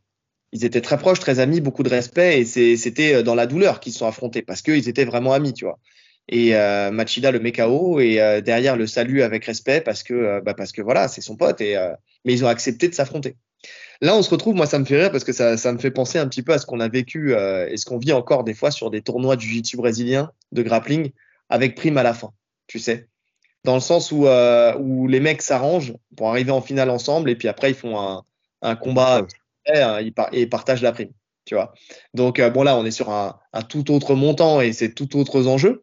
Mais tu sais, ça fait un peu penser à ça. Bon, allez, c'est toi qui vas gagner. On fait un petit combat tranquille, on se blesse pas, on est, euh, on est à la cool et derrière, euh, derrière, on, voilà, on partage les gains. Alors là, il y a une notion de points. Euh, D'ailleurs, les points dans la sanction sont retirés. C'est-à-dire dans ce combat-là, c'était Schultz qui a gagné, je crois. Et donc, ils ont, déjà, ils ont été suspendus pour la, fin de saison régulière. Donc, ça veut dire que zéro entrée d'argent pour toute la fin de saison. Déjà, financièrement, c'est un, c'est un sacré, euh, comment dire, c'est un sacré manque à gagner. Et surtout, euh, les points, les points de la victoire ne lui seront pas donnés. Donc, euh, ils ont niqué leur, euh, leur, leur fin, euh, leur fin de saison à tous les deux. Là, je crois qu'il reste les demi-finales et finales de, du tournoi. Et euh, donc, euh, donc, ils ont été euh, exfiltrés euh, du, du tournoi. Bon. Ouais. Moi, ça sert de leçon. Hein. C'est-à-dire que là, tu verras plus personne le faire. Ah non, mais c'est. Après, il y a des gens qui. J'ai lu qu'ils auraient dû faire un match de grappling. À fond. Simuler au moins sur ça. Mais bon, les gars, c'est du MMA, c'est pas du grappling. Non, mais oui. Non, non, je suis pas, je suis pas d'accord. Je suis pas d'accord. Dans, dans ce cas-là, alors c'est à la carte. Ah ouais, bon, moi je suis un peu blessé. Bon bah, allez, on, on fait que le jab. tu vois ce que je veux dire? Non, mais non. non, non. Pour moi, tu rentres dans la, tu, tu signes ton contrat, tu rentres dans le tournoi. C'est que t'es, voilà, t'affrontes tout le monde. Ou alors il y en a un qui déclare forfait. Voilà, exactement. Tu vois, Da- Dalichvili contre euh, contre Sterling, ils veulent pas s'affronter. Et ben il y en a un qui a dit bah tant pis, je n'aurai pas la ceinture tant, Tant qu'il sera là, ouais. il sera là. Donc euh, donc voilà. Mais après c'est Mais c'est possible. pas pareil, c'est pas un tournoi. C'est pas un tournoi, ce que j'allais Mais dire. bon, bah, dans ce cas-là, c'est ce que je te dis. Tu mets un seul mec par équipe du tournoi. L'autre, il fait autre chose. Là, il fait autre chose ou il Il change de KT, il, euh, voilà. Ouais. Non, je suis d'accord. Tu fais ça à pierre feuille ciseaux. Donc euh, donc bon donc effectivement moi je suis d'accord avec avec avec le PFL aussi. Euh, mais c'est vrai qu'à la lumière de ça bon ça enfin toute la toute la logique qu'on avait mis en place avant, où on s'était dit, on s'était dit, est-ce qu'ils feront ça avec des champions ou pas? Bon, là, on l'a perdu. Donc, donc voilà. Est-ce que vous êtes d'accord avec le PFL Vous, qu'est-ce que vous pensez justement de, de cette info-là? Est-ce que, est-ce que vous êtes d'accord avec le PFL Est-ce que le combat aurait dû se faire, pas se faire? Le grappling, pas le grappling? Enfin, est-ce que c'est cohérent ou pas? Euh, non, parce que si, si on n'est pas d'accord avec le PFL, ça veut dire qu'à chaque fois qu'on a une affinité avec quelqu'un, parce que ça arrive très souvent, hein, même, même sans forcément être dans la même équipe, hein, tu peux être très pote avec un mec d'une autre équipe. À chaque fois, on s'arrange pour. Euh, on y va tranquille. Non, c'est pas possible. Non. C'est impossible. C'est même du trucage, en fait. C'est du trucage, surtout dans un truc où il y a des paris, etc. Tu, tu peux pas. Justement, le truc, c'est que les deux athlètes, peu importe ce qui se passe, doivent donner 100%. Sinon, ça devient du trucage. Mais après, tu vois, que c'est euh, bon, si on finit, on clôture le, dossier. Euh, je vais reprendre l'exemple de des gens qui s'affrontent, tu sais, parce que le système de tournoi dans le dans les sports de combat, il ça existe depuis toujours. Donc euh, donc on se retrouve forcément avec des gens de son équipe. nous, on le, voit dans le grappling, ça arrive souvent qu'il y ait deux mecs de la même équipe qui s'affrontent. Et là, tu as deux deux façons de faire. soit je parle pas quand ça arrive en finale, tu vois, mais quand ça arrive dans le tournoi. Hmm. Soit tu laisses passer, tu dis c'est mon pote, je laisse passer. Soit tu, euh, il y en a certains qui voilà qui disent on est de la même équipe, on peut pas s'affronter, c'est pas possible. Ok. Il y en a certains qui vont dire on est de la même équipe, mais en même temps on se fout sur la gueule toute l'année. Oui, bien sûr. On se fout sur la gueule toute l'année. Alors une fois de plus, une fois de moins, tu vois, quitte à, tu prends des risques de toute façon, t'es combattant pro. Donc, euh, tu peux très bien mettre un de tes partenaires d'entraînement, parce que dans le grappling, c'est un peu moins le cas, mais tu peux mettre un de tes partenaires d'entraînement KO à l'entraînement, c'est déjà arrivé. Ça arrive très souvent même. Très souvent. Donc, euh, donc qu'est-ce que ça change, en fait, qu'ils s'affrontent à l'entraînement ou qu'ils s'affrontent euh, véritablement dans la cage avec un enjeu? Finalement, il y a que là. moi, honnêtement, quand il y a les frappes, je suis pas pour s'affronter. Je suis pas pour s'affronter. C'est des combattants pro, hein. je te parle pas en amateur. Je te parle, Ouais, mais même, même. Franchement, je pense que en fonction du résultat, ça, ça, va forcément changer quelque chose entre vous et dans l'équipe et, et, ça va mettre le coach à mal. Euh, il va coacher qui, il va faire quoi? Non, c'est honnêtement, quand il y a a des frappes, je suis pas pour. Après en grappling, comme tu as dit, on fait la guerre à chaque fois. Enfin, il y, a peu de risques de blessure. Le coach se retire, il laisse les deux combattants. Allez, faites-vous plaisir. Et là, vous pouvez vous faire la guerre. Mais euh, en MMA, non. Moi, je suis pas pour. Ouais, je sais pas. Je sais pas, mais c'est un fait un précédent. Enfin, c'est, je, je, je, sais pas. Moi, je, je pars du principe qu'à partir du moment où tu as signé un contrat, où tu es payé pour ça, où c'est ton métier, tu vois, je suis d'accord hein, dans l'idée. Hein. avec tout ce que tu viens de dire, je, je suis entièrement d'accord. Mais qui, qui se met en retrait? Qui, euh, Et puis en même temps, tu, tu passes un contrat avec l'organisation. Non, non c'est pour ça. C'est pour ça que je te dis sur un tournoi. Tu vois, sur un tournoi, ouais, t'as pas le choix. Ouais, tu peux pas, t'as pas le choix. Parce que même si tu, si tu déclares forfait, ça veut dire que le combat, il se fait pas. Parce que tu peux pas prendre un short notice. C'est un tournoi. Donc le combat, il se fait pas. Donc ça veut dire que tu as un trou dans la raquette, tu vois. C'est pour euh, ça que sur le tournoi, pour moi, tu alignes le meilleur. Voilà, c'est un tournoi en 70 kilos. Dans ton équipe, il y a plein de 70. Tu alignes le meilleur. Celui que tu juges au moment précis être le meilleur, c'est tout. Tu mets pas de deuxième. Tu mets pas de deuxième mec. À partir du moment où ils sont tous les deux, dans ce cas-là, ils sont obligés de se foutre sur la gueule. Moi, pour moi, moi, pour moi, il n'y a pas de. Ils sont obligés, à partir du moment où ils ont pris ce risque-là. Non, je suis d'accord. Si, si c'est un tournoi, ouais, je, oui. Dans ce cadre-là, oui, je suis d'accord. Il faut, faut l'assumer jusqu'au bout, le risque. Tu savais qu'au bout d'un moment, ils pouvaient s'affronter. Donc, euh, donc bon, tu, tu vas jusqu'au bout. Donc voilà, en tout cas, le PFL a frappé très fort et, euh, et derrière, euh, je pense pas que ça se refasse, euh, qu'il y ait deux combattants qui refassent un combat comme ça. Passons aux questions auditeurs. Donc, on a été euh, juste une dernière info qu'on n'avait pas vue, puisqu'on en avait parlé la semaine précédente. Le combat Vera Cerudo, il est annulé. Ah bon? Ouais, Cerudo, il s'est blessé déchirure à l'épaule droite. Donc, il a entre 6 et 8 semaines de ce qu'ils disent de, de temps de guérison. Et bon, je ne sais pas si c'est décalé ou pas, mais logiquement, ça va être décalé parce que c'est pas énorme, 8 semaines. Et, et voilà, c'était juste le petit suivi de dossier parce qu'on avait parlé la semaine dernière. C'est sorti hier l'info. Ah, je l'ai pas vu. J'ai pas vu. Ok. Donc, question euh, des auditeurs. Donc, on a Jeswin euh, Berst, euh, Berch, pardon, qui nous a posé. Alors, alors sais pas une question, c'est une succession de questions. Donc, euh, donc, on va essayer de, les traiter. On va essayer de pas mettre trop de temps à, les traiter, mais de les faire, le faire correctement. Donc, Déjà, les questions qu'il nous a posées se, concentrent sur le one en priorité au début, puisqu'il nous parle de Boucher-Chat. Donc, c'est un peu euh, le lien JJB, euh, JJB MMA avec, euh, avec Boucher-Chat. Donc Bouchecha, euh, grand champion de jiu-jitsu brésilien, euh, poids lourd. Euh, voilà. Alors, on va en parler déjà de, sa, carte du jiu-jitsu brésilien, parce que sa première question, c'est où se place-t-il parmi les GOAT du JJB Donc, Bouchecha, c'est 138 victoires pour seulement 14 défaites en carrière en JJB. C'est 72 victoires par soumission. Il est, alors j'ai pas tout noté, hein, j'ai mis trois petits points à la fin, mais parce que vous allez comprendre que le palmarès, il est déjà conséquent. Deux fois champion à DCC. Euh, je crois aussi qu'il a fait euh, vice-champion en absolute euh, une autre fois. il a, bah oui, contre Gordon Ryan, quand, quand il perd en absolute. sept fois champion du monde, dont six où il a été champion dans sa catégorie en absolute. Il est deux fois champion du monde Nogi il est une fois, d'ailleurs, Nogi en KT absolute, absolute, c'est-à-dire toute catégorie confondue. Deux fois une fois champion des pannes en KT absolute. Il est champion de la Pro League Grand Prix, enfin du Pro League Grand Prix. Et après, il y a l'Abu Dhabi, l'UAE, enfin bon, il y a tout un tas de choses où il est encore champion. Et là, je prends que les trucs où il est champion. Après, il a encore des, médailles d'argent, des médailles de bronze, ce genre de choses. Autant dire que l'homme est une machine. Euh, c'est un des mecs les plus respectés du jiu-jitsu brésilien. Euh, c'est un des plus grands champions, un des plus redoutés. Il est impressionnant dans sa manière de combattre parce que euh, très bonne lutte, très puissant, très mobile pour, pour un lourd. Ça fait partie de ces lourds qui, qui ont cette faculté d'être d'être fort et souple à la fois. Enfin, vraiment, tu sais, avec un style très aérien. C'est des athlètes, quoi. C'est pas les lourds, c'est pas le gros, quoi. C'est un athlète, le mec. Oui, c'est une montagne de muscles. Donc, euh, donc après, où, la question est où est-ce qu'on le place parmi les go du jiu-jitsu brésilien? Ça, c'est une bonne question. Euh, c'est une très bonne question parce que parce que parce que c'est dur en fait de trouver. En fait, j'ai énormément de mal à faire un classement de GOAT de, dans, dans, le sol, contrairement à. Je trouve ça beaucoup plus facile dans le MMA. Oui. Que dans, dans le sol, où dans le sol tout le monde perd, tu vois. Enfin, tu, tu peux pas te caler sur le palmarès parce que tout, tout le monde va perdre dans sa carrière. Parce que c'est des tournois, c'est les titres, tout le monde les a plus ou moins remportés.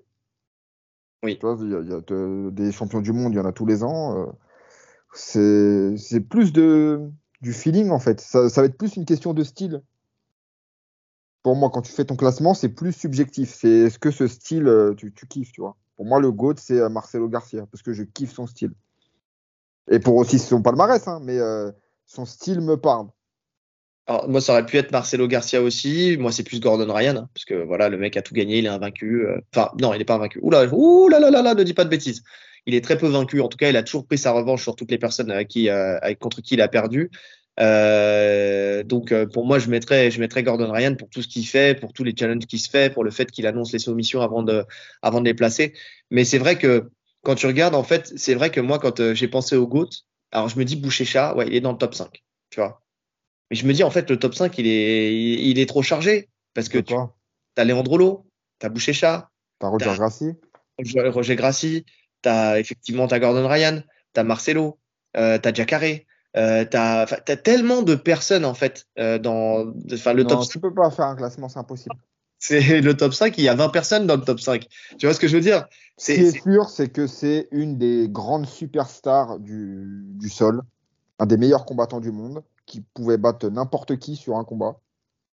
Et euh, voilà, en fait, c'est ça, tu vois. D'ailleurs, qui a battu tout le monde. Qui a, battu, qui a battu tout le monde. Ouais. À part Gordon. Non, rien, effectivement avec cette fameuse phase où il essaie de lui attaquer la clé de talon et lui-même n'y croit pas, tu sais, à la DCC. Ça, si vous l'avez pas vu, ce combat, allez-y, avec le, le, renversement de Gordon Ryan en, en garde papillon, là, qui est, euh, qui est extraordinairement efficace et que j'utilise euh, très, très régulièrement. Je l'ai encore utilisé mercredi. Euh, il, est, il est fabuleux, ce renversement. Et derrière, euh, derrière, oui, il lui attaque la clé de talon à un mec qui est spécialiste de la clé de talon et de ses défenses. Donc euh, bon, c'était sûr que que ça ne passerait pas. Mais bon, trop drôle. Cette séquence là, tu, tu, vois Gordon Ryan qui regarde Boucher-Chat, qui regarde euh, son coin, donc Danaher, qui re-regarde Boucher-Chat en mode mais, qu'est-ce que tu fais? Et t'as Boucher-Chat qui rigole en mode mais je tente quoi. Écoute, je suis censé être là pour essayer de gagner quand même. Euh, non mais et, puis euh, aussi, euh, oui, t'as ce côté aussi comment dire parmi ses défaites. Donc je l'ai dit, hein, il n'y en a pas beaucoup, hein, il y a 14 défaites. Par exemple, on sait que c'est quelqu'un de qui est très, très dans l'affect aussi. C'est-à-dire qu'il y a certaines, certains combats où il a laissé passer en absolute aussi Leandrolo. notamment une fois où il était blessé, donc il, s'affrontait en finale, il avait, il avait un problème à l'épaule, je crois, ou au coude. Et, Après ça, c'est hyper courant. Ouais, il lui laisse la victoire. Dans le jiu-jitsu brésilien, ça arrive souvent. Ça arrive souvent. Ça, parce que ça entache pas. C'est pas comme en MMA, c'est pas les mêmes implications. Donc, euh, donc oui, et il lui laisse, euh, il lui laisse la première place. Donc, euh, donc quelqu'un qui humainement, en plus, a l'air d'être, d'être quelqu'un de bien. Enfin, c'est quelqu'un qui a l'air d'être apprécié, euh, Bouchécha, humainement. Donc, donc oui. Donc, je, je serais pas le placer non plus dans, dans un classement GOAT, mais il fait partie, il fait partie des meilleurs. Il fait partie des légendes de ce sport. Ça, par contre, c'est sûr, il fait partie des légendes de ce sport le nom sera gravé en fait euh, dans le. Il est déjà, il est Hall of Fame. Hein. Mais c'est vraiment, voilà, c'est un Hall of Fame. On va pas parler de Goat, mais c'est un Hall of Fame. Vraiment, il fait partie avec, euh, comme je disais, avec Leandro avec euh, Roger Grassi, avec toutes ces personnes-là en fait qui ont marqué l'histoire l'histoire de ce sport. L'autre question qui a été posée, c'est va-t-il aller loin en MMA donc euh, pour l'instant, il est sur 4 victoires, 0 défaites. Il a gagné tous ses combats au premier round.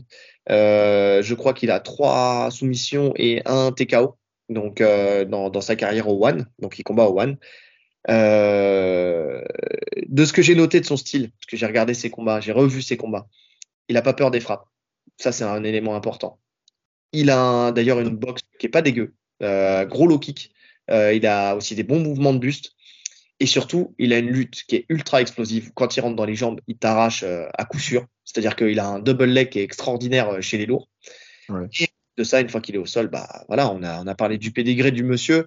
Euh, personne aujourd'hui sur le circuit du MMA, et je vais même parler du MMA mondial, ne peut rivaliser avec lui chez les lourds. Ouais.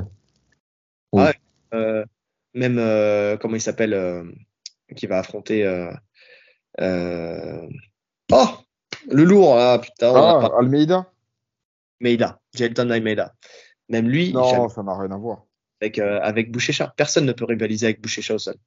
Surtout qu'en plus de ça, alors tu sais, il y a cette fameuse phrase de euh, euh, tu prends une ceinture noire, elle prend une frappe, elle devient ceinture marron, et puis une deuxième, elle devient violette et tout ça. En fait, ça dépend de, de, de, de comment tu appréhendes les frappes, en fait, tout simplement. Donc, euh, donc, pour le coup, lui, il les apprend bien, et puis il est surtout toujours en top contrôle, quoi. Donc euh, sa faculté en fait à envoyer son double leg fait qu'il est en top contrôle et puis une fois qu'il est sur toi, c'est fini. Ses positionnements sont trop sont trop propres. Euh, il a ce, ce, truc où il arrive à être stable même en se mettant euh, sur un genou sur un pied, puisque c'est quelque chose qu'on fait quand tu viens quand on vient de ceinturer. En fait, tu, tu te mets sur un genou sur un pied pour casser le grip euh, de, euh, de, de, ton adversaire, ce qui fait que derrière, en fait, il se retrouve dans une position qui est, qui est pas du tout agréable et en plus où tu libères la tête aux frappes. Donc donc non, non, c'est trop, c'est trop bien fait. Il a un sol qui est trop adapté en plus au MMA. Enfin, qui s'est adapté au MMA en tout cas. Donc, euh, donc ouais, non, oui, effectivement, je pense que Boucher qui a 30 et, et puis en plus, il a été intelligent, c'est dans leur gars qu'il a choisi. Tu vois. Le fait d'aller au One, c'était, c'est pas mal. Pour, pour construire sa, sa carrière en MMA, c'est pas mal. Oui. Bah, tu as beaucoup de gens du jiu-jitsu brésilien qui vont là-bas euh, à juste titre, parce que en même temps, ils ont la possibilité de faire des combats de grappling où ils gagnent, je crois, si je ne me trompe pas, entre 80 et 100 000 dollars le combat. Donc, euh, pour un mec comme lui, c'est argent facile. Donc, euh, donc c'est pour ça que d'ailleurs qu'on voit des Galvao, c'est pour ça qu'on voit des euh, des comment dire Muzumeshi, c'est pour ça qu'on voit des Garitonon, c'est pour ça qu'on voit toutes ces personnes là. Gordon. Gordon qui a signé aussi, ouais, mais qui a pas, pas encore combattu, je crois. Euh, non donc, euh, donc Gordon Ryan, enfin voilà, c'est toutes ces personnes-là qui ont signé là-bas parce qu'ils peuvent faire la passerelle entre euh, les, les, frères Ryotolo aussi, tu sais qu'ils peuvent faire la, passe, la, la, passerelle entre les deux, entre le MMA et le, le grappling. Donc, euh, donc ça va répondre un peu à, à, la suite aussi de ta question, c'est est-ce que, est-ce que sa victoire contre Malikin là sur son prochain combat va lui ouvrir les portes de l'UFC En fait, il peut aller à l'UFC, il n'y a pas de problème là-dessus. C'est-à-dire que son, son pédigré en jiu-jitsu brésilien, sa notoriété en jiu-jitsu brésilien et ses résultats font qu'il peut aller à l'UFC. La question, c'est est-ce qu'il veut aller à l'UFC C'est ça. C'est ça. C'est ça. Euh, il a quel âge, t'as dit? 33. Il a du temps. Ouais, pour un poids lourd, il a du temps. Écoute, ça va être. Euh, je pense qu'il est suffisamment respecté euh, au One Maintenant, euh, ça, va dépendre de ce qu'il va vouloir parce que potentiellement, s'il prend la ceinture du One, euh, il peut faire quelque chose à l'UFC. Hein. Alors Malikin, il a deux ceintures. Il a la ceinture intérimaire. Euh, alors je sais plus. Attends, qu'est-ce que j'ai dit? Est-ce que je l'ai noté? Est-ce que je l'ai noté? Non, je l'ai pas noté. Mais il a deux ceintures. Il a la ceinture de la catégorie et de, la catégorie du dessous, je crois. Mais il y en a une qui est euh, où il est champion et l'autre où il est intérimaire. Donc, euh, donc, donc, donc, ça veut dire que, ça veut dire que voilà. En tout cas, il a, il a, la ceinture en jeu. Moi, il a la ceinture poids lourd intérimaire.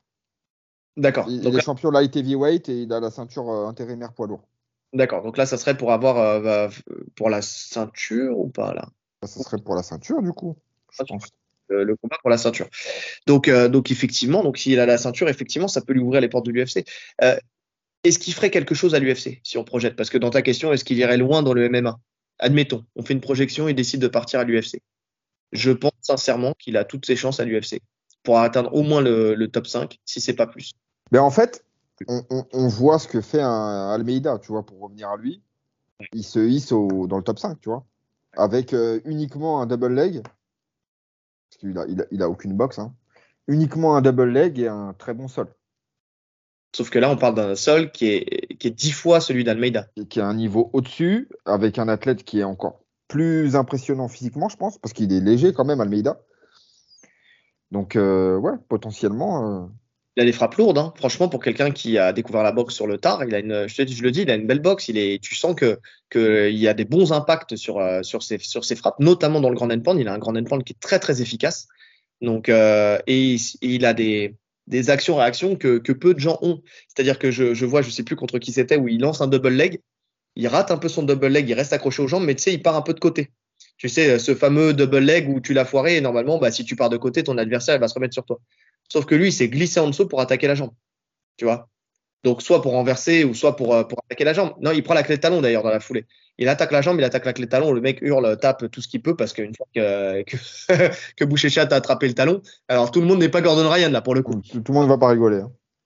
Ah, tout le monde ne va pas regarder son corps en disant Attends, jamais de la vie. Non, non, là pour le coup, il a tapé salement. Donc, euh, je, je, pense, je pense même, et je, je pense ne pas trop m'avancer en pensant que Boucher s'il continue comme ça, à prendre de l'expérience, il peut même aller chercher la ceinture de l'UFC. De ce que j'ai vu. Après, attention, les mecs qu'il a affrontés, c'est pas le calibre de l'UFC, mais ça reste les lourds et ça reste, euh, ça reste une KT qui est accessible. Ouais, bah après, ce qui reste aussi, c'est que le One, tu as la potion magique. Hein. Tu n'as plus à l'UFC. Hein. Ça, c'est des éléments à prendre en compte quand même. Hein. Le, tu... chat est dopé J'ai des petits doutes. Tu penses qu'il y a du dopage dans le jiu-jitsu brésilien? Ah, Je suis choqué. Bah. Bah, peut-être, que, je me trompe alors. Mais moi, je pense pas qu'ils vont tous au One à cause de ça aussi. ouais, tu vois, franchement, tu lui retires ça. Est-ce que physiquement, déjà, il perd pas euh, énormément de, puissance, de cardio de... Je sais pas, je sais pas. Honnêtement, je sais pas. La technique, elle est là. Alors, la technique, clairement, elle est là. Voilà. on le sait. Là, il sera toujours, euh, il sera toujours monstrueux hein, de toute façon. Euh, il aura toujours, il aura toujours capitalisé sur ses années de dopage. tu vois ce que je veux dire? Donc, euh, on sait très bien que ça, c'est pas non plus du, du on-off ou tout, tout, tout fond d'un coup, tu vois. Donc, demande à Overeem. Demande à Overeem. Ouais. Après, Overeem, euh, tu sais, je pense qu'il y a moins d'entraînement, je pense que tu sais, il est plus en prépa, je pense qu'il y a, il y a de ça, hein. il y a aussi sûrement du dopage hein, qui, qui, l'a arrêté. Mais, euh, mais, mais quand tu regardes, on en parlait. En fait, tout le monde a fait un cas d'Overim, mais il est encore euh, monstrueux. C'est juste qu'il a, il a séché, il a fondu, quoi. Ouais, c'est vrai. Et, attends, juste pour revenir, bon, ça n'a rien à voir, hein, je fais une aparté, mais parce qu'on parle souvent du dopage où on dit c'est pas, des personnes qui se dopent prétextent le truc comme quoi c'est pas magique, tu vois. C'est pas tu te dopes et tu vas eh ben regardez, euh, on en a parlé, Gordon Ryan, la, dernière photo qu'il a publiée, où le mec avait été complètement malade, tout maigre, tout gringal et tout. Là, il a reposé une photo, euh, quoi, deux semaines après, trois semaines après Le mec a retrouvé son physique. Donc le mec a dû, pratiquement, tu vois, en, tout cas en termes de volume, alors il n'est pas aussi affûté et tout, mais en termes de volume, il est redevenu énorme. En quoi Deux semaines, trois semaines? Alors, alors lui, lui, pour le coup, je ne sais pas ce qu'il prend. Certains ont dit que c'était la mémoire musculaire et que quand tu reprends la, musculation. Ah, je dois avoir Alzheimer, moi, c'est pas possible. Mon corps a Alzheimer. Non, mais certains ont dit que c'était la mémoire musculaire. Euh, ça avait l'air d'être des gens, euh, tu vois, qualifiés pour le, fait de le dire. Mais euh, que comme l'arrêt, enfin la, perte, la fonte musculaire s'est fait rapidement, puisqu'en vrai c'était en 40 jours, donc ça fait en, un peu plus d'un mois. Alors on va dire en deux mois, tu vois. Et que deux mois après il a repris, et ben quand il a repris, en fait le corps s'est souvenu et, et, a repris. Pourquoi pas? C'est possible aussi. Hein. C'est possible aussi. Bon, euh, ça avec l'aide de, quelques, quelques produits magiques. Mais, euh, mais il s'en cache pas de toute façon. Non, bien sûr qu'il s'en cache pas. Mais je veux dire, ça montre à quel point c'est. Euh, La fonte musculaire, elle est ultra rapide. La fonte musculaire, elle est ultra rapide. On le sait tous. Tu te casses un bras en deux semaines, même pas, t'as plus rien. Tu vois ce que je veux dire? Mm. Mais par contre, c'est vrai que quand tu reprends la musculation derrière et que ton corps il était habitué à l'effort, tu, tu vas reprendre un peu plus vite que les autres. Tu vois? Lui, il faut, d'accord aussi. faut voir aussi des charges d'entraînement qui s'imposent. Ouais. Ouais, mais franchement, c'est quand même impressionnant. Non, c'est impressionnant. C'est impressionnant. Après, je pense aussi, tu sais qu'il a, il a tiré, euh, bah, si on finit cet aparté, euh, je pense qu'il a joué encore une bonne part des réseaux sociaux où euh, quand il, tu sais, les photos avant-après, souvent tu fais en sorte d'être bien dégueulasse sur le avant et bien comme il faut sur le après. Je suis d'accord aussi. Et c'est ce que je m'étais dit en plus. Je, je, suis presque convaincu que la photo qu'il poste quand il était très malade, elle est un peu plus vieille qu'au moment où il la poste. C'est possible. limite, quand il a poste, il, est déjà, il a déjà récupéré, il est déjà en train de s'entraîner. C'est possible, mais, euh, mais dans, dans le, oui, d'ailleurs, c'est presque, c'est presque sûr. Mais il y a aussi ce truc où tu sais, tu sors volontairement ton ventre. Tu vois, tu t'es pas en congé. Ouais, t'es avachi, t'es. Euh. Il avait une barbe comme ça, des cheveux comme ça, tu vois ce que je veux dire? Il faisait vraiment, euh, on vient de le trouver sur l'île déserte, il était perdu, il a fait naufrage de son avion, tu vois, enfin naufrage de son avion, c'est très fort d'ailleurs. c'était un hydravion. Et donc, euh, pas tilté. Donc, euh, donc, donc voilà. Et, euh, et, derrière, derrière, je pense qu'une fois que tu le prends en fin de séance, congestionné comme comme c'est pas permis, tu vois, avec la bonne lumière, avec ceci, avec cela. Parce que n'oublions pas qu'il faisait quand même encore 94 kilos, je crois 91 ou 94 kilos quand il a pris la première photo. Ouais, c'est vrai. Non plus un mec de 60 kilos. C'est vrai. Donc bon, euh, parenthèse fermée, mais, euh, mais en tout cas, en tout cas, voilà. C'est, ça, ceci explique cela. Tu vois, je pense qu'il maîtrise aussi très bien sa com. Euh, dernier point de la question. Dernier point de la question, c'est qu'est-ce qui pour vous fait qu'un justement un GOAT du jiu-jitsu brésilien serait incroyable en MMA ou d'autres flops en fait, ou d'autres n'arrivent pas à faire le, le, pont, faire le passage entre les deux? Bon, la question elle est simple, hein. elle est vraiment très simple c'est déjà la gestion des frappes. Il y a deux éléments pour moi. Je sais pas si tu es d'accord, mais est-ce que on, en avait parlé avant. Donc la gestion des frappes, ouais, comme tu dis. Capable de les encaisser? Est-ce que tu es fait pour ça? C'est-à-dire que quand tu mets les gants pour la première fois, est-ce que tu arrives à garder tes yeux ouverts déjà quand tu es derrière ta garde, ou est-ce que tu les fermes et tu tournes la tête? Ça, c'est comme le KO Power. Tu peux le travailler, mais si tu n'as pas l'instinct euh, du, du boxeur, tu vas améliorer un peu les choses. Mais il y aura toujours un moment où ton instinct il va revenir. Euh, je prends un exemple concret Rodolfo Vieira et Bruno Malfacine. Et Marcelo Garcia. Et Marcelo Garcia. Mais là, t'as vu, vu, son combat euh, T'avais déjà vu son combat à Marcelo euh, Il se fait rouster. Au Japon. Ouais, ouais. C'est une catastrophe. C'est l'ombre de lui-même. Mais, mais je, prends l'exemple de. de ouais, les derniers récents. Ouais. non, et de Malfacine parce qu'ils ont commencé en même temps en fait. C'est-à-dire que euh, je crois que c'était un truc où, euh, justement on proposait, euh, je me demande même si c'était pas une télé-réalité ou un truc comme ça, on proposait en fait aux mecs du jiu-jitsu brésilien de faire une, passerelle avec le MMA. Donc les deux sont deux énormes champions de la discipline du JJB, sauf que il y en a un, Rodolfo Vieira, et on le voit encore aujourd'hui, qui est pas à l'aise avec les frappes. Il a amélioré sa boxe, on sent qu'il a progressé sur le domaine, qu'il il, il arrive encore un peu plus à prendre des coups, tu vois. Mais tu sens que c'est plus vite il va en contact en lutte, et mieux c'est. Et d'ailleurs, c'est pour ça qu'il rush et c'est pour ça qu'il s'épuise. Et Bruno Malfacine, donc euh, bon, je l'ai pas vu euh, combattre en MMA, mais de ce qui s'est dit, lui, par contre, pour le coup, tout de suite, il a été très à l'aise avec la boxe et notamment avec euh, la gestion des frappes en boxe. Dans le sens où il arrivait à garder les yeux ouverts, il avait une bonne garde. Donc, quand tu as les yeux ouverts et que tu as une bonne garde, déjà, tu es lucide. Tu vois les coups arriver. Tu regardes les grands boxeurs. Ils ont toujours les yeux ouverts. Ils voient les coups arriver, ce qui fait que derrière, pour esquiver, bah, c'est toujours mieux d'avoir les yeux ouverts. Parce que, à moins d'être un Jedi et euh, de, sentir la frappe arriver. Sinon, c'est mort. Et, ceux qui ont boxé et qui ne savent pas euh, justement gérer ça, euh, on l'a tous vu chez, des personnes et puis peut-être même vécu pour certains. Quand tu tournes la tête et que tu fermes les yeux, et que tu te fais, tu te prends une, une salve de coups, tu sais jamais quand revenir. Tu vois, c'est-à-dire que tu es là et tu acceptes en fait de prendre des coups et ça sera comme ça jusqu'au bout. Tu sais jamais quand revenir, tu t'épuises parce que tu, quand tu vois pas arriver, tu bloques tout, tu respires plus, tu t'asphyxies. C'est un peu ce qui arrive à, Rodolfo. Hein. Tu, sens qu'il est tellement pas détendu que c'est pour ça qu'il se crame aussi énormément. Le mec est beaucoup trop tendu. Donc, euh, ouais, il y a ce premier point. Le... Et ça, ça, tu peux pas le savoir tant que tu l'as pas fait. Non, tant que tu n'as pas mis les gants. Et, en plus de ça, même si à la salle, admettons, tu arrives à le corriger, quand tu es dans le mal, après, quand tu es dans la cage et que tu es dans le mal, c'est encore une autre histoire. Tu sais, où tu es là avec des petits gants, avec du public, avec un arbitre qui est prêt à t'arrêter. Enfin, tu vois ce que je veux dire, et que tu commences à saigner, et que ton, partenaire, il va pas s'arrêter parce que tu saignes. Il va continuer, justement, il va capitaliser sur la, coupure qu'il t'a fait. Donc, euh, donc oui, il y a déjà ce premier élément. Deuxième élément pour moi, c'est est-ce que euh, le Jiu-Jitsu est un bon lutteur ou pas, en fait? C'est ça la question. Est-ce que c'est un Miao qui va tirer la garde, entre guillemets, parce que maintenant il lutte, parce que maintenant, bon, il y a un peu plus de lutte dans le jiu-jitsu brésilien, mais à la base, tu sais, à l'époque de la 50-50, tout le monde tirait la garde, tu vois. donc, euh, donc, est-ce que tu es dans ce cadre-là, tu vois, ou est ton jeu, euh, c'est plus, et pareil, hein, je vais faire une, extension avec ton jeu, est-ce que c'est un jeu où tu vas faire de la spider, euh, du lapel, où, le, kimono est, une, une part très importante de ton jeu? Ou est-ce que tu es un bon lutteur et que tu sais euh, et que tu as un jeu qui est plus en pression où tu vas pouvoir euh, euh, facilement transposer tes grippes du kimono aux grippes de grappling, tu vois, où tu vas saisir les poignets, les contrôles, bras sous les selles, tu vois, où tu as cette notion du nogi un peu plus. Ça, c'est la, c'est tout est la question en fait. Si t'as pas ça, t'as pas une bonne boxe. Enfin, ton, ton niveau, ton meilleur niveau, il est au sol et que tu n'arrives pas en fait à amener le jeu dans ton niveau, ben, on l'a vu avec euh, Gracie. Le mec est un génie du jiu-jitsu brésilien, mais en MMA, bah, flop. Ouais, non, la lutte, c'est, on le voit. Hein. De toute façon, il y a eu tellement de bons, euh, de bons jujitsuka qui, à qui manquait la lutte. Mais surtout dans le MMA actuel, où on sait que c'est tout le monde est chaud en lutte maintenant. Il n'y a, y a, plus de mecs mauvais en lutte. Même un mec qui est, pro, qui est que striker, il aura une bonne défense de lutte. Ouais.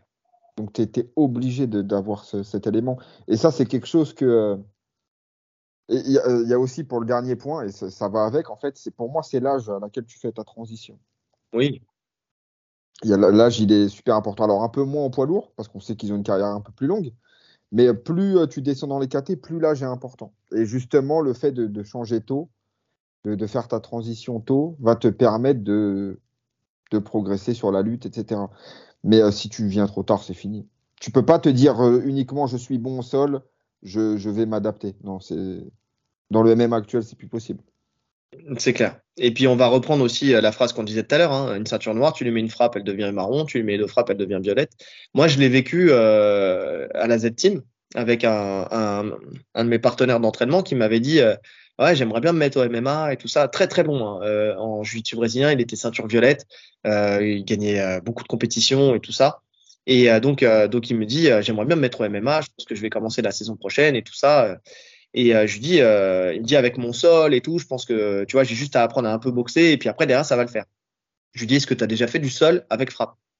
Il m'a dit non, jamais. Je lui dis, bah écoute, si tu veux le prochain sparring là, juste à la touche, on n'avait pas de gants, donc juste euh, des petites frappes, des petits. je lui dis, si tu veux, on se fait un sparring avec Grand Pan. Il me dit, vas-y, je suis chaud. Le mec, qui est très bon, avec qui on faisait la guerre, là, pour le coup, il a été inhibé au complet. C'est-à-dire qu'il n'a rien fait du sparring juste le fait de mettre des frappes. En fait, il n'arrivait pas à s'installer. Donc des petites frappes, main ouverte, juste des petites touches comme ça. En fait, ça l'a tellement gêné qu'il n'arrivait pas à s'installer. Et derrière, en fait, après ce combat-là, on en a reparlé par la suite. Et en fait, il a remis en question le fait de faire du MMA. Il a, il a lâché l'idée parce que bah, il s'est rendu compte que c'était pas euh, genre euh, juste euh, je suis très fort au sol. Donc derrière, en MMA, j'ai un gros avantage. Oui, tu as un gros avantage parce que le sol, il est délaissé, surtout sur le MMA français en MMA français, euh, le, sol, c'est une part qui est vraiment euh, mise de côté. Il y a très peu de clubs qui sont vraiment très forts au sol. Euh, ils ont un bon cash control, il y a une bonne boxe, il y a une bonne lutte en général dans le MMA. Ils ont des bons contrôles au sol, effectivement, pour faire du grand endpoint. Mais derrière, quand tu tombes vraiment sur quelqu'un qui maîtrise véritablement le sol, derrière, ils, ils, sont à la rue, entre guillemets, quoi. Donc, ça commence à venir. Mais avec des Virgil Hogan, avec des mecs comme ça. Mais mais il y a eu une grosse partie, un, bon moment dans le MMA français où dès que ça allait au sol, c'était fini. Dans le pancras, dans le MMA, encore pire dans le pancras. Parce que dans le pancras, il n'y avait pas les frappes au sol. Et tu voyais qu'il y avait vraiment ce manque. Dès que ça allait au sol, tu sentais que c'était c'était laborieux, quoi. C'était très en puissance, tu vois. Ouais, bah après, le problème du pancras, c'est que ça bloquait. En fait, quand tu voulais pas, euh, quand tu savais que le mec était meilleur que toi, tu avais juste à bloquer le combat 10 secondes et ça se relevait. C'était ça le vrai problème. C'était le vrai problème, mais même au-delà de ça, au-delà de ça, enfin, tu sentais quand il y avait un mec qui était vraiment fort au sol, il, pouvait tirer son épingle du jeu, tu vois. Donc, euh, donc tu as, toujours un mec qui est très fort, tu peux, euh, peux pas le bloquer tout le temps, tu vois. Tu as la fatigue qui rentre en ligne de compte, tu as plein de choses. Tu peux pas le bloquer tout le temps. Mais, euh, je suis d'accord avec toi par contre. Hein. Mais, c'est vrai que, mais même, même j'ai envie de dire, hein, même dans le MMA, même à l'UFC, finalement le sol, il n'est pas, pas forcément ce qui est le plus euh, mis en avant. Tu as beaucoup de personnes euh, qui, qui sont gradées en jiu-jitsu brésilien, mais qui sont pas bons en sol. Tu vois, qui ont des ceintures violettes, des ceintures marron, qui sont pas bons. Bah, Pereira, ceinture marron, le mec, il, il est pas bon. Ah non, pour le coup. Donc, euh, quand tu regardes, quand tu étudies la chose, tu te rends compte qu'il y en a beaucoup, euh, il y en a beaucoup qui ont des ceintures noires, alors que c'est laborieux. C'est vraiment laborieux. Rares sont ceux euh, qui, comme Benson Anderson par exemple, qui qui peut performer dans les deux disciplines, ou Jack Shield, ou tu vois des mecs comme ça. C'est rare. Donc, donc voilà. Je sais plus pourquoi on en était venu à là à la fin, mais mais on a fait une, on a fait. Oh ouais, ouais, on a fait pour moi, donc les trois points, pour, juste pour résumer, pour moi, il y a l'âge, le, le, fait d'être capable de, de, pouvoir encaisser des frappes. Et le dernier point, c'était quoi? Que tu avais dit la lutte.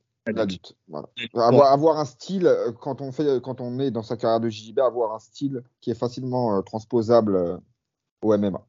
Ouais, c'est ça. Voilà, j'espère avoir pu répondre à ta question et on va passer à la dernière question, donc euh, celle de 1983. Machiavel, j'adore son nom et je sais que c'est un des, auditeurs qui, avec qui on échange beaucoup et qui nous pose beaucoup de questions. Donc, euh, donc il nous a demandé euh, le, notre classement des catégories masculines les plus compétitives. le classement des catégories les plus compétitives. Donc, j'ai pas fait toutes les catégories, euh, j'ai fait un top 3. Ok, bah, je vais me caler sur toi tu avais fait toutes les catégories. Au pire, tu, tu donneras tes deux autres. Euh, donc en, trois, moi j'ai mis les coques. Euh, donc c'est-à-dire Sterling, Dalishvili, O'Malley, Cerudo, Sandagen, Yann et Marlon Vera. Ça, j'ai mis les premiers noms du classement de, de, la catégorie. À chaque fois, j'ai euh, histoire de, de, situer un peu, situer un peu les choses. Pourquoi j'ai choisi cette catégorie? Parce que en numéro 3, parce qu'effectivement, il y a des combats qui sont intéressants. Euh, il y a des combats qui sont intéressants dans le sens où euh, il, y a, de la variété technique déjà. Tu prends un Sandagun qui, est, euh, qui peut apporter une bonne boxe et un bon sol, un O'Malley qui a une bonne boxe, Cerudo, champion olympique de lutte, enfin Dalishvili, pareil, qui a, qui a, un cardio inépuisable et qui a une lutte qui peut emmerder tout le monde. Marlon Vera, tu sais peut-être la variété en fait. Marlon Vera qui a une, une grosse boxe et qui, qui fait de gros dégâts. Pareil pour Petroyan et un Sterling qui euh, met tout le monde d'accord avec euh, avec un style parfaitement adapté au MMA, de bons game plans euh, et, euh, et, donc difficile à détrôner parce qu'il maîtrise et la boxe et le sol et la lutte aussi. Donc donc il y a des belles oppositions, il y a eu des combats intéressants malgré le fait que, que Sterling soit pas respecté et que derrière derrière on est on est minimisé les combats qu'il a fait. Mais euh, je, suis désolé, mais les oppositions qu'il a fait contre Petroyan, l'opposition qu'il a fait contre Cerudo, tu vois, euh, là le combat contre contre O'Malley, c'est quand même des euh, c'est quand même des choses qui, qui m'intéressent. Il y a même son, son combat contre Sandhagen, tu vois, où il fait son étranglement en, en quelques secondes. Tu vois, il y a, il y a vraiment il y a vraiment un côté un peu un peu hypant. Et surtout, là, ce qui m'a intéressé et qui pourquoi j'ai mis en numéro 3, c'est parce que Sterling va monter et que derrière, il y a plein de combats que j'ai envie de voir pour, pour savoir euh, qui va dominer en fait euh, cette, euh, cette catégorie-là. Ok. J'aurais pu la mettre troisième aussi. Hein. Ça se vaut avec. Pour moi, ça se voit avec les poids plumes en fait, la caté du dessus. Ouais. La caté de Volkanovski. C'est ça ma, ma, troisième place. Bah, alors, vas-y, vas-y. Alors, je te, dis le top. Bon, Volkanovski, Rodriguez, Holloway, Ortega, Arnold Allen, Topuria, euh, Emmett Qatar, euh, Korean Zombie, Shikadze, et derrière, il y a des petits nouveaux. euh, Mosvar Evloev, Sodik Youssouf, il y a Bryce Mitchell. La KT est très relevée. hein. Jusqu'au top 15, c'est très relevé. Je suis d'accord. Et euh, ouais, moi, fr- franchement, cette KT elle me fait kiffer. Déjà parce que, ah, alors le, le petit bémol, on va dire, c'est que je vois le champion largement au-dessus. Bah, le champion et Holloway. Bah, c'est pour ça que je l'ai pas mis. C'est parce que euh, En fait, Holloway, je le sens en perte de vitesse, moi. certes, mais jusqu'à maintenant, tu avais quand même le champion Holloway et euh, le reste du monde. Tu vois, c'était vraiment ça. Ouais, mais le truc là, c'est qu'il y a- il y a quand même des petits nouveaux qui arrivent. hein. Oui. Donc, euh, ah, je de toute façon, les deux, les deux KT sont super intéressantes. Il y a euh, Sterling qui va monter. Donc, ça va remettre un nom en plus. Euh, Ah, j'aime bien cette KT. Autant, euh, j'ai mis du temps, moi, à m'y faire aux petites KT. C'est vraiment à l'époque, euh, je regardais pas forcément les petites KT. Autant maintenant, c'est vraiment les meilleures KT. hein. Parce que c'est les plus techniques. C'est les plus techniques, les plus explosifs, il y, y a tout en fait. Après, je suis d'accord avec toi. C'est vrai que si tu projettes vraiment dans le futur, tu vois, parce que moi, là, je, me suis basé sur le futur et sur le présent, tu vois. Mais dans le présent, alors moi, j'adore cette KT. hein. On va pas se mentir. Volkanovski, c'est un de mes combattants préférés. Euh, Holloway euh, aussi. Enfin, tu vois, Brian Ortega. Enfin, tu euh, honnêtement, il y a que des noms qui me hype hein, dans, dans cette KT. Franchement, c'est le cas. Mais il y, a, y avait trop, tu vois, Sterling, même s'il arrive à être dominant, tu vois, et à gagner ses combats, tu sais qu'il peut chuter. Tu as encore ce truc où tu te dis, il peut chuter. Tu vois, contre Cerudo, c'était serré. Il y en a qui ont vu, euh, moi par exemple, j'aurais pu voir la, victoire de l'autre côté, côté Cerudo. Donc il y a encore euh, ce côté, parce qu'il a parlé de côté compétitif, pas hypante. Tu vois? Donc il y a encore ce côté un peu compétitif. Par contre, euh, tant que Volkanovski ne montera pas, je ne vois personne chez les nouveaux, chez les anciens ou n'importe quoi pour l'instant qui est capable de le détrôner. Donc pour moi, c'est pas compétitif. Ouais, c'est vrai. Non, je suis d'accord. J'ai mal, euh, j'ai mal orienté ma- la question. Ouais. C'est vrai qu'en termes de compétitivité, le- les poids coqs sont devant. Ouais. Donc, euh, donc voilà. En deuxième, tu as mis qui toi? Bon, on a le même classement alors. Parce que moi, c'était sur ce point qu'on n'était pas d'accord. En, en deuxième, pour moi, c'est les poids welter. Ouais, les mi-moyens. Edwards, Ousmane, Covington, Belal Mohamed, Shimaev, Burns, Shafkat. Ils ont, je, mets l'ordre- que, que j'ai vu euh, sur, euh, sur, euh, sur Internet parce qu'ils ont mis Shimaev à cette place-là. Euh, Shimaev, c'est un peu, pour l'instant, un peu l'électron libre. Enfin, il n'est pas forcément classé. Mais, mais oui, oui, oui. Grosse caté compétitive parce que parce que on espère encore voir bah, déjà Belal, voir comment ça va évoluer, même s'il n'est pas très hypant lui pour le coup, mais niveau compétition, il se pose là. Euh, on a Shimaev, voir ce qu'il va donner dans cette euh, dans cette euh, catégorie, voir. euh, On contre- sait même pas. On sait même pas s'il va recombattre dans cette catégorie. Oui, c'est vrai. Tu me diras. C'est vrai que Shimaev, il est dans le, il est dans les deux. Mais, mais oui, mais en tout cas, si, s'il y reste, il fait partie, puisqu'il fait deux ceintures, s'il recombat dans cette catégorie-là, il fait partie des gens qui sont compétitifs avec n'importe qui. Hein. Shafkat, bon, même si Shafkat, je pense que il va avoir un point d'arrêt euh, dans pas longtemps. Je sais Bah, pas. Shafkat, là, il combat contre Gastelum. hein. C'est signé. Oui, j'ai vu ça. J'ai vu ça. Gastelum, je pense que ça, ça va encore passer. Tu vois. Pour Gastelum, déjà, est-ce qu'il qu'il va passer la balance déjà Gastelum? C'est ça, c'est- Est-ce que ça va passer? C'est vrai. Mais, euh, mais tu vois, tu as, encore un Burns qui est, euh, qui, qui est un gros gate- gatekeeper. Alors, euh, pour moi, je le considère pas encore comme un gatekeeper parce que parce qu'il peut encore avoir potentiellement une chose au titre.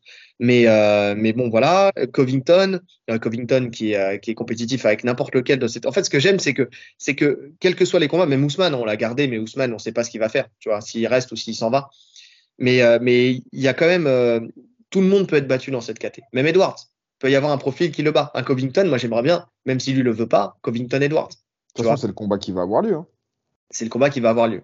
Mais, euh, mais en tout cas, voilà, tout le monde est potentiellement ceinturable euh, dans cette caté. Ça, ça me plaît. Tout le monde est ceinturable et je vois personne la conserver en plus. La conserver longtemps. clairement. Après, à voir l'évolution d'Edwards. hein. Parce que Edwards, potentiellement, s'il continue à évoluer, s'il il, il s'assoit dans son titre de champion, enfin dans son statut de champion et qui euh, et qui fait pas le con, il peut la conserver. C'est le, c'est voilà, Ouais, c'est le seul. Franchement, si, là, s'il passe Covington, c'est ça en fait. S'il passe Covington, qui a un style bien relou pour lui, Ouais. et qui confirme après avec Belal, qui a un style relou pour tout le monde, même pour les spectateurs. Ouais, en vrai, en vrai, ouais, c'est le seul. euh, Il pourrait avoir un bon règne. Ouais, je suis d'accord. Je suis d'accord. Donc, euh, je l'ai mis en deux, et en, tout comme toi, et en un, c'est les mi-lourds. Donc, Marachev, Oliveira, Poirier, Geji. Les, Euh, mi- les mi-lourds Non, les poids légers, non. euh, les poids légers. Oui, les poids légers. Oui, non, pardon, c'est moi, j'ai fait une connerie. Euh, donc, Marachev, Oliveira, euh, Po- euh, Poirier, j'ai dû sauter une ligne. Euh, Geji, Darius, Chandler, Fiziev, Gamrot, Tsaroukian. Je suis allé un peu plus loin là pour le coup, mais parce que, euh, parce que voilà, il y a, il y a de quoi faire. Euh, donc Marachev, pour l'instant sur le papier, c'est celui qui va rouler sur tout le monde. Mais en même temps, on a vu que euh, il n'était pas trop pour euh, réaffronter Oliveira, qui peut re- regagner sa ceinture. Oliveira, s'il conserve, euh, s'il reprend cette ceinture, ouais, par contre, ça va être dur de le détrôner derrière. Euh, mais on n'est pas à l'abri qu'un Darius euh, puisse revenir, tu sais, euh, faire une revanche et euh, visiblement parce que c'était pas le Darius des, des meilleurs temps, enfin tu sais où il, a pris sa, on va pas dire sa, sa prépa, on va pas Il n'était pas dans un bon jour. Voilà, Il il, était- a raté. euh, parce qu'il avait ses gosses, d'après ce qu'on a compris, il a un enfant en bas âge, un bébé euh, qui était dans la chambre. Enfin, tu fais pas ça normalement quand tu as, quand un, quand t'as un combat aussi important. Mais bon, il peut très bien se, se reprendre et se ressaisir. Il faut pas le, faut pas l'enterrer tout de suite, le Darius. Et donc, euh, donc voilà. Marachev, lui, pour l'instant, euh, il veut affronter le vainqueur de Poirier ou Geji, en, et il pense que c'est Poirier. Euh, il a encore dit que, euh, bah, le combat contre Oliveira, il n'était pas sûr du tout que ça se ferait, parce que pour lui, il pensait que ça allait être euh, Darius qui allait gagner, et que donc il était excité par le combat contre Darius. Mais je pense qu'au fond de lui, il voulait surtout qu'Oliveira ne gagne pas. Moi, je, le dis et je le maintiens, je pense sincèrement que, que, il, craint la revanche contre, contre, Oliveira. Ça fait trop d'éléments, trop de sorties, trop de choses qui me font dire que. Mais euh, en même temps, c'est une, caté- une catégorie qui est compétitive parce que euh, bah, parce qu'il y a beaucoup de gros noms et des gens qui peuvent euh, sur un combat en fait gagner. Chandler, il peut gagner contre tout le monde s'il fait pas le con. Euh, Gedji Poirier, effectivement, moi sur le papier, je vois Poirier aussi, mais il faut pas enterrer Gedji parce que bah, parce qu'il est capable du meilleur, du meilleur stratégiquement et dans sa boxe et tout ça. Euh, Marachev Oliveira, c'est compétitif parce que parce que bon, il y a eu un couac sur le premier combat, mais je pense qu'un deuxième pourrait être, beaucoup plus comment dire beaucoup plus serré. Euh, il reste Fiziev, bon, il redescend un petit peu parce qu'il a eu sa défaite contre Geji, on va le. Fi- Fi- Fiziev, il nous a montré ses limites, je pense. Ouais. Gamrot, euh, Gamrot, Gamrot aussi. Par contre, il y a un Tsaroukian euh, qu'on veut voir monter. Même si- Saroukian aussi. je pense aussi. Mais, euh, mais bon, j'aimerais bien le revoir quand même parce que Tsaroukian, il a un style quand même qui peut être gênant. Il a, il a, des, il a quand même une bonne boxe, il a une bonne lutte. Enfin, tu vois ce que je veux dire il, il peut, euh, ça peut être aussi, euh, il, a pu se prendre les pieds dans le tapis sur son dernier combat aussi et puis euh, revenir encore plus fort, tu vois. Donc, donc y a, pour moi, c'est compétitif et en même temps, elle est hypante et en même temps, en voilà. fait, c'est ça. C'est que cette KT est sûrement celle, une des plus compétitives, mais aussi une où il y a le plus de stars. Ouais. C'est la KT où il y a le plus de gros noms, en fait. Tu regardes le top 10, tu connais tout le monde. Oui. Ouais, ouais. Bon, après, tu me diras, euh, tu, tu prends les, tu prends Edwards, Ousmane, Covington, Belal, Shimaev, Burns, Shafkat, tout le monde connaît aussi. Hein. Shafkat, c'est le... il est combien? Ouais, mais tu vois en dessous, ouais, non, ouais. Oui, Ah ouais, c'est vrai qu'il y a des beaux noms quand même. hein. Stephen Thompson, Geoff Neal, Sean Brady. Ouais, bah après, c'est pas pour un qui sont top 2, hein, qu'on les a classés numéro 2. Mais la, la KT, euh, pour moi, la KT la plus euh, brillante, c'est les poids légers à l'UFC. Ouais, je suis d'accord. Même sur ces dernières années, hein, même pas forcément que là. hein. Bah, parce qu'il y avait Connor, parce qu'il y avait Habib. C'est celle qui a attiré le plus de lumière hein, ces, ces dernières années. Et la, alors, si on devait faire la moins, la moins, la moins, mais ça, on l'a déjà dit, euh, la moins compétitive, enfin, celle qui nous hype le moins et qui est la moins compétitive, c'est les lourds légers. C'est les lourds. Alors, si on parle de compétitivité, Et non, je dirais plutôt euh, la middleweight. J'aurais dit middleweight parce que je vois personne battre à des années en fait. Ah ouais. Parce que tu as Desania, tu as Whitaker qui, est, qui a déjà perdu, euh, je sais pas combien de fois contre lui, deux fois. Ouais. Qui d'autre en dessous Oui, c'est vrai. C'est vrai. Oui, c'est vrai que tu as, Whitaker et. euh, Il- Pour le coup, c'est euh, le champion qui a nettoyé vraiment la KT. Il a battu Canonier. Alors, si je regarde le classement, il a battu Costa, il a battu Vettori, il a battu Canonier, il a battu Whitaker, il a battu Pereira. Il a battu tout le monde. Il a battu Bronson, qui est huitième. Strickland, franchement, ça fera pas un pli. Duplessis, j'y crois pas non plus. Soit disant qu'ils se sont affrontés en grappling il y a longtemps en Thaïlande et qu'il avait gagné le combat et qu'en plus Adesanya n'avait pas voulu combattre en boxe contre lui, de peur sûrement d'être en dessous et de ne jamais s'en remettre. Donc, j'ai lu cette petite info. oh putain. Ah, tu, tu, peux te convaincre comme tu veux, mais tu vas te faire rouster en boxe, ça c'est sûr. Alors peut-être qu'au sol, euh, peut-être que tu es meilleur que lui euh, au sol, mais euh, déjà, il va falloir. Attends, en plus, ça date d'il y a combien de temps?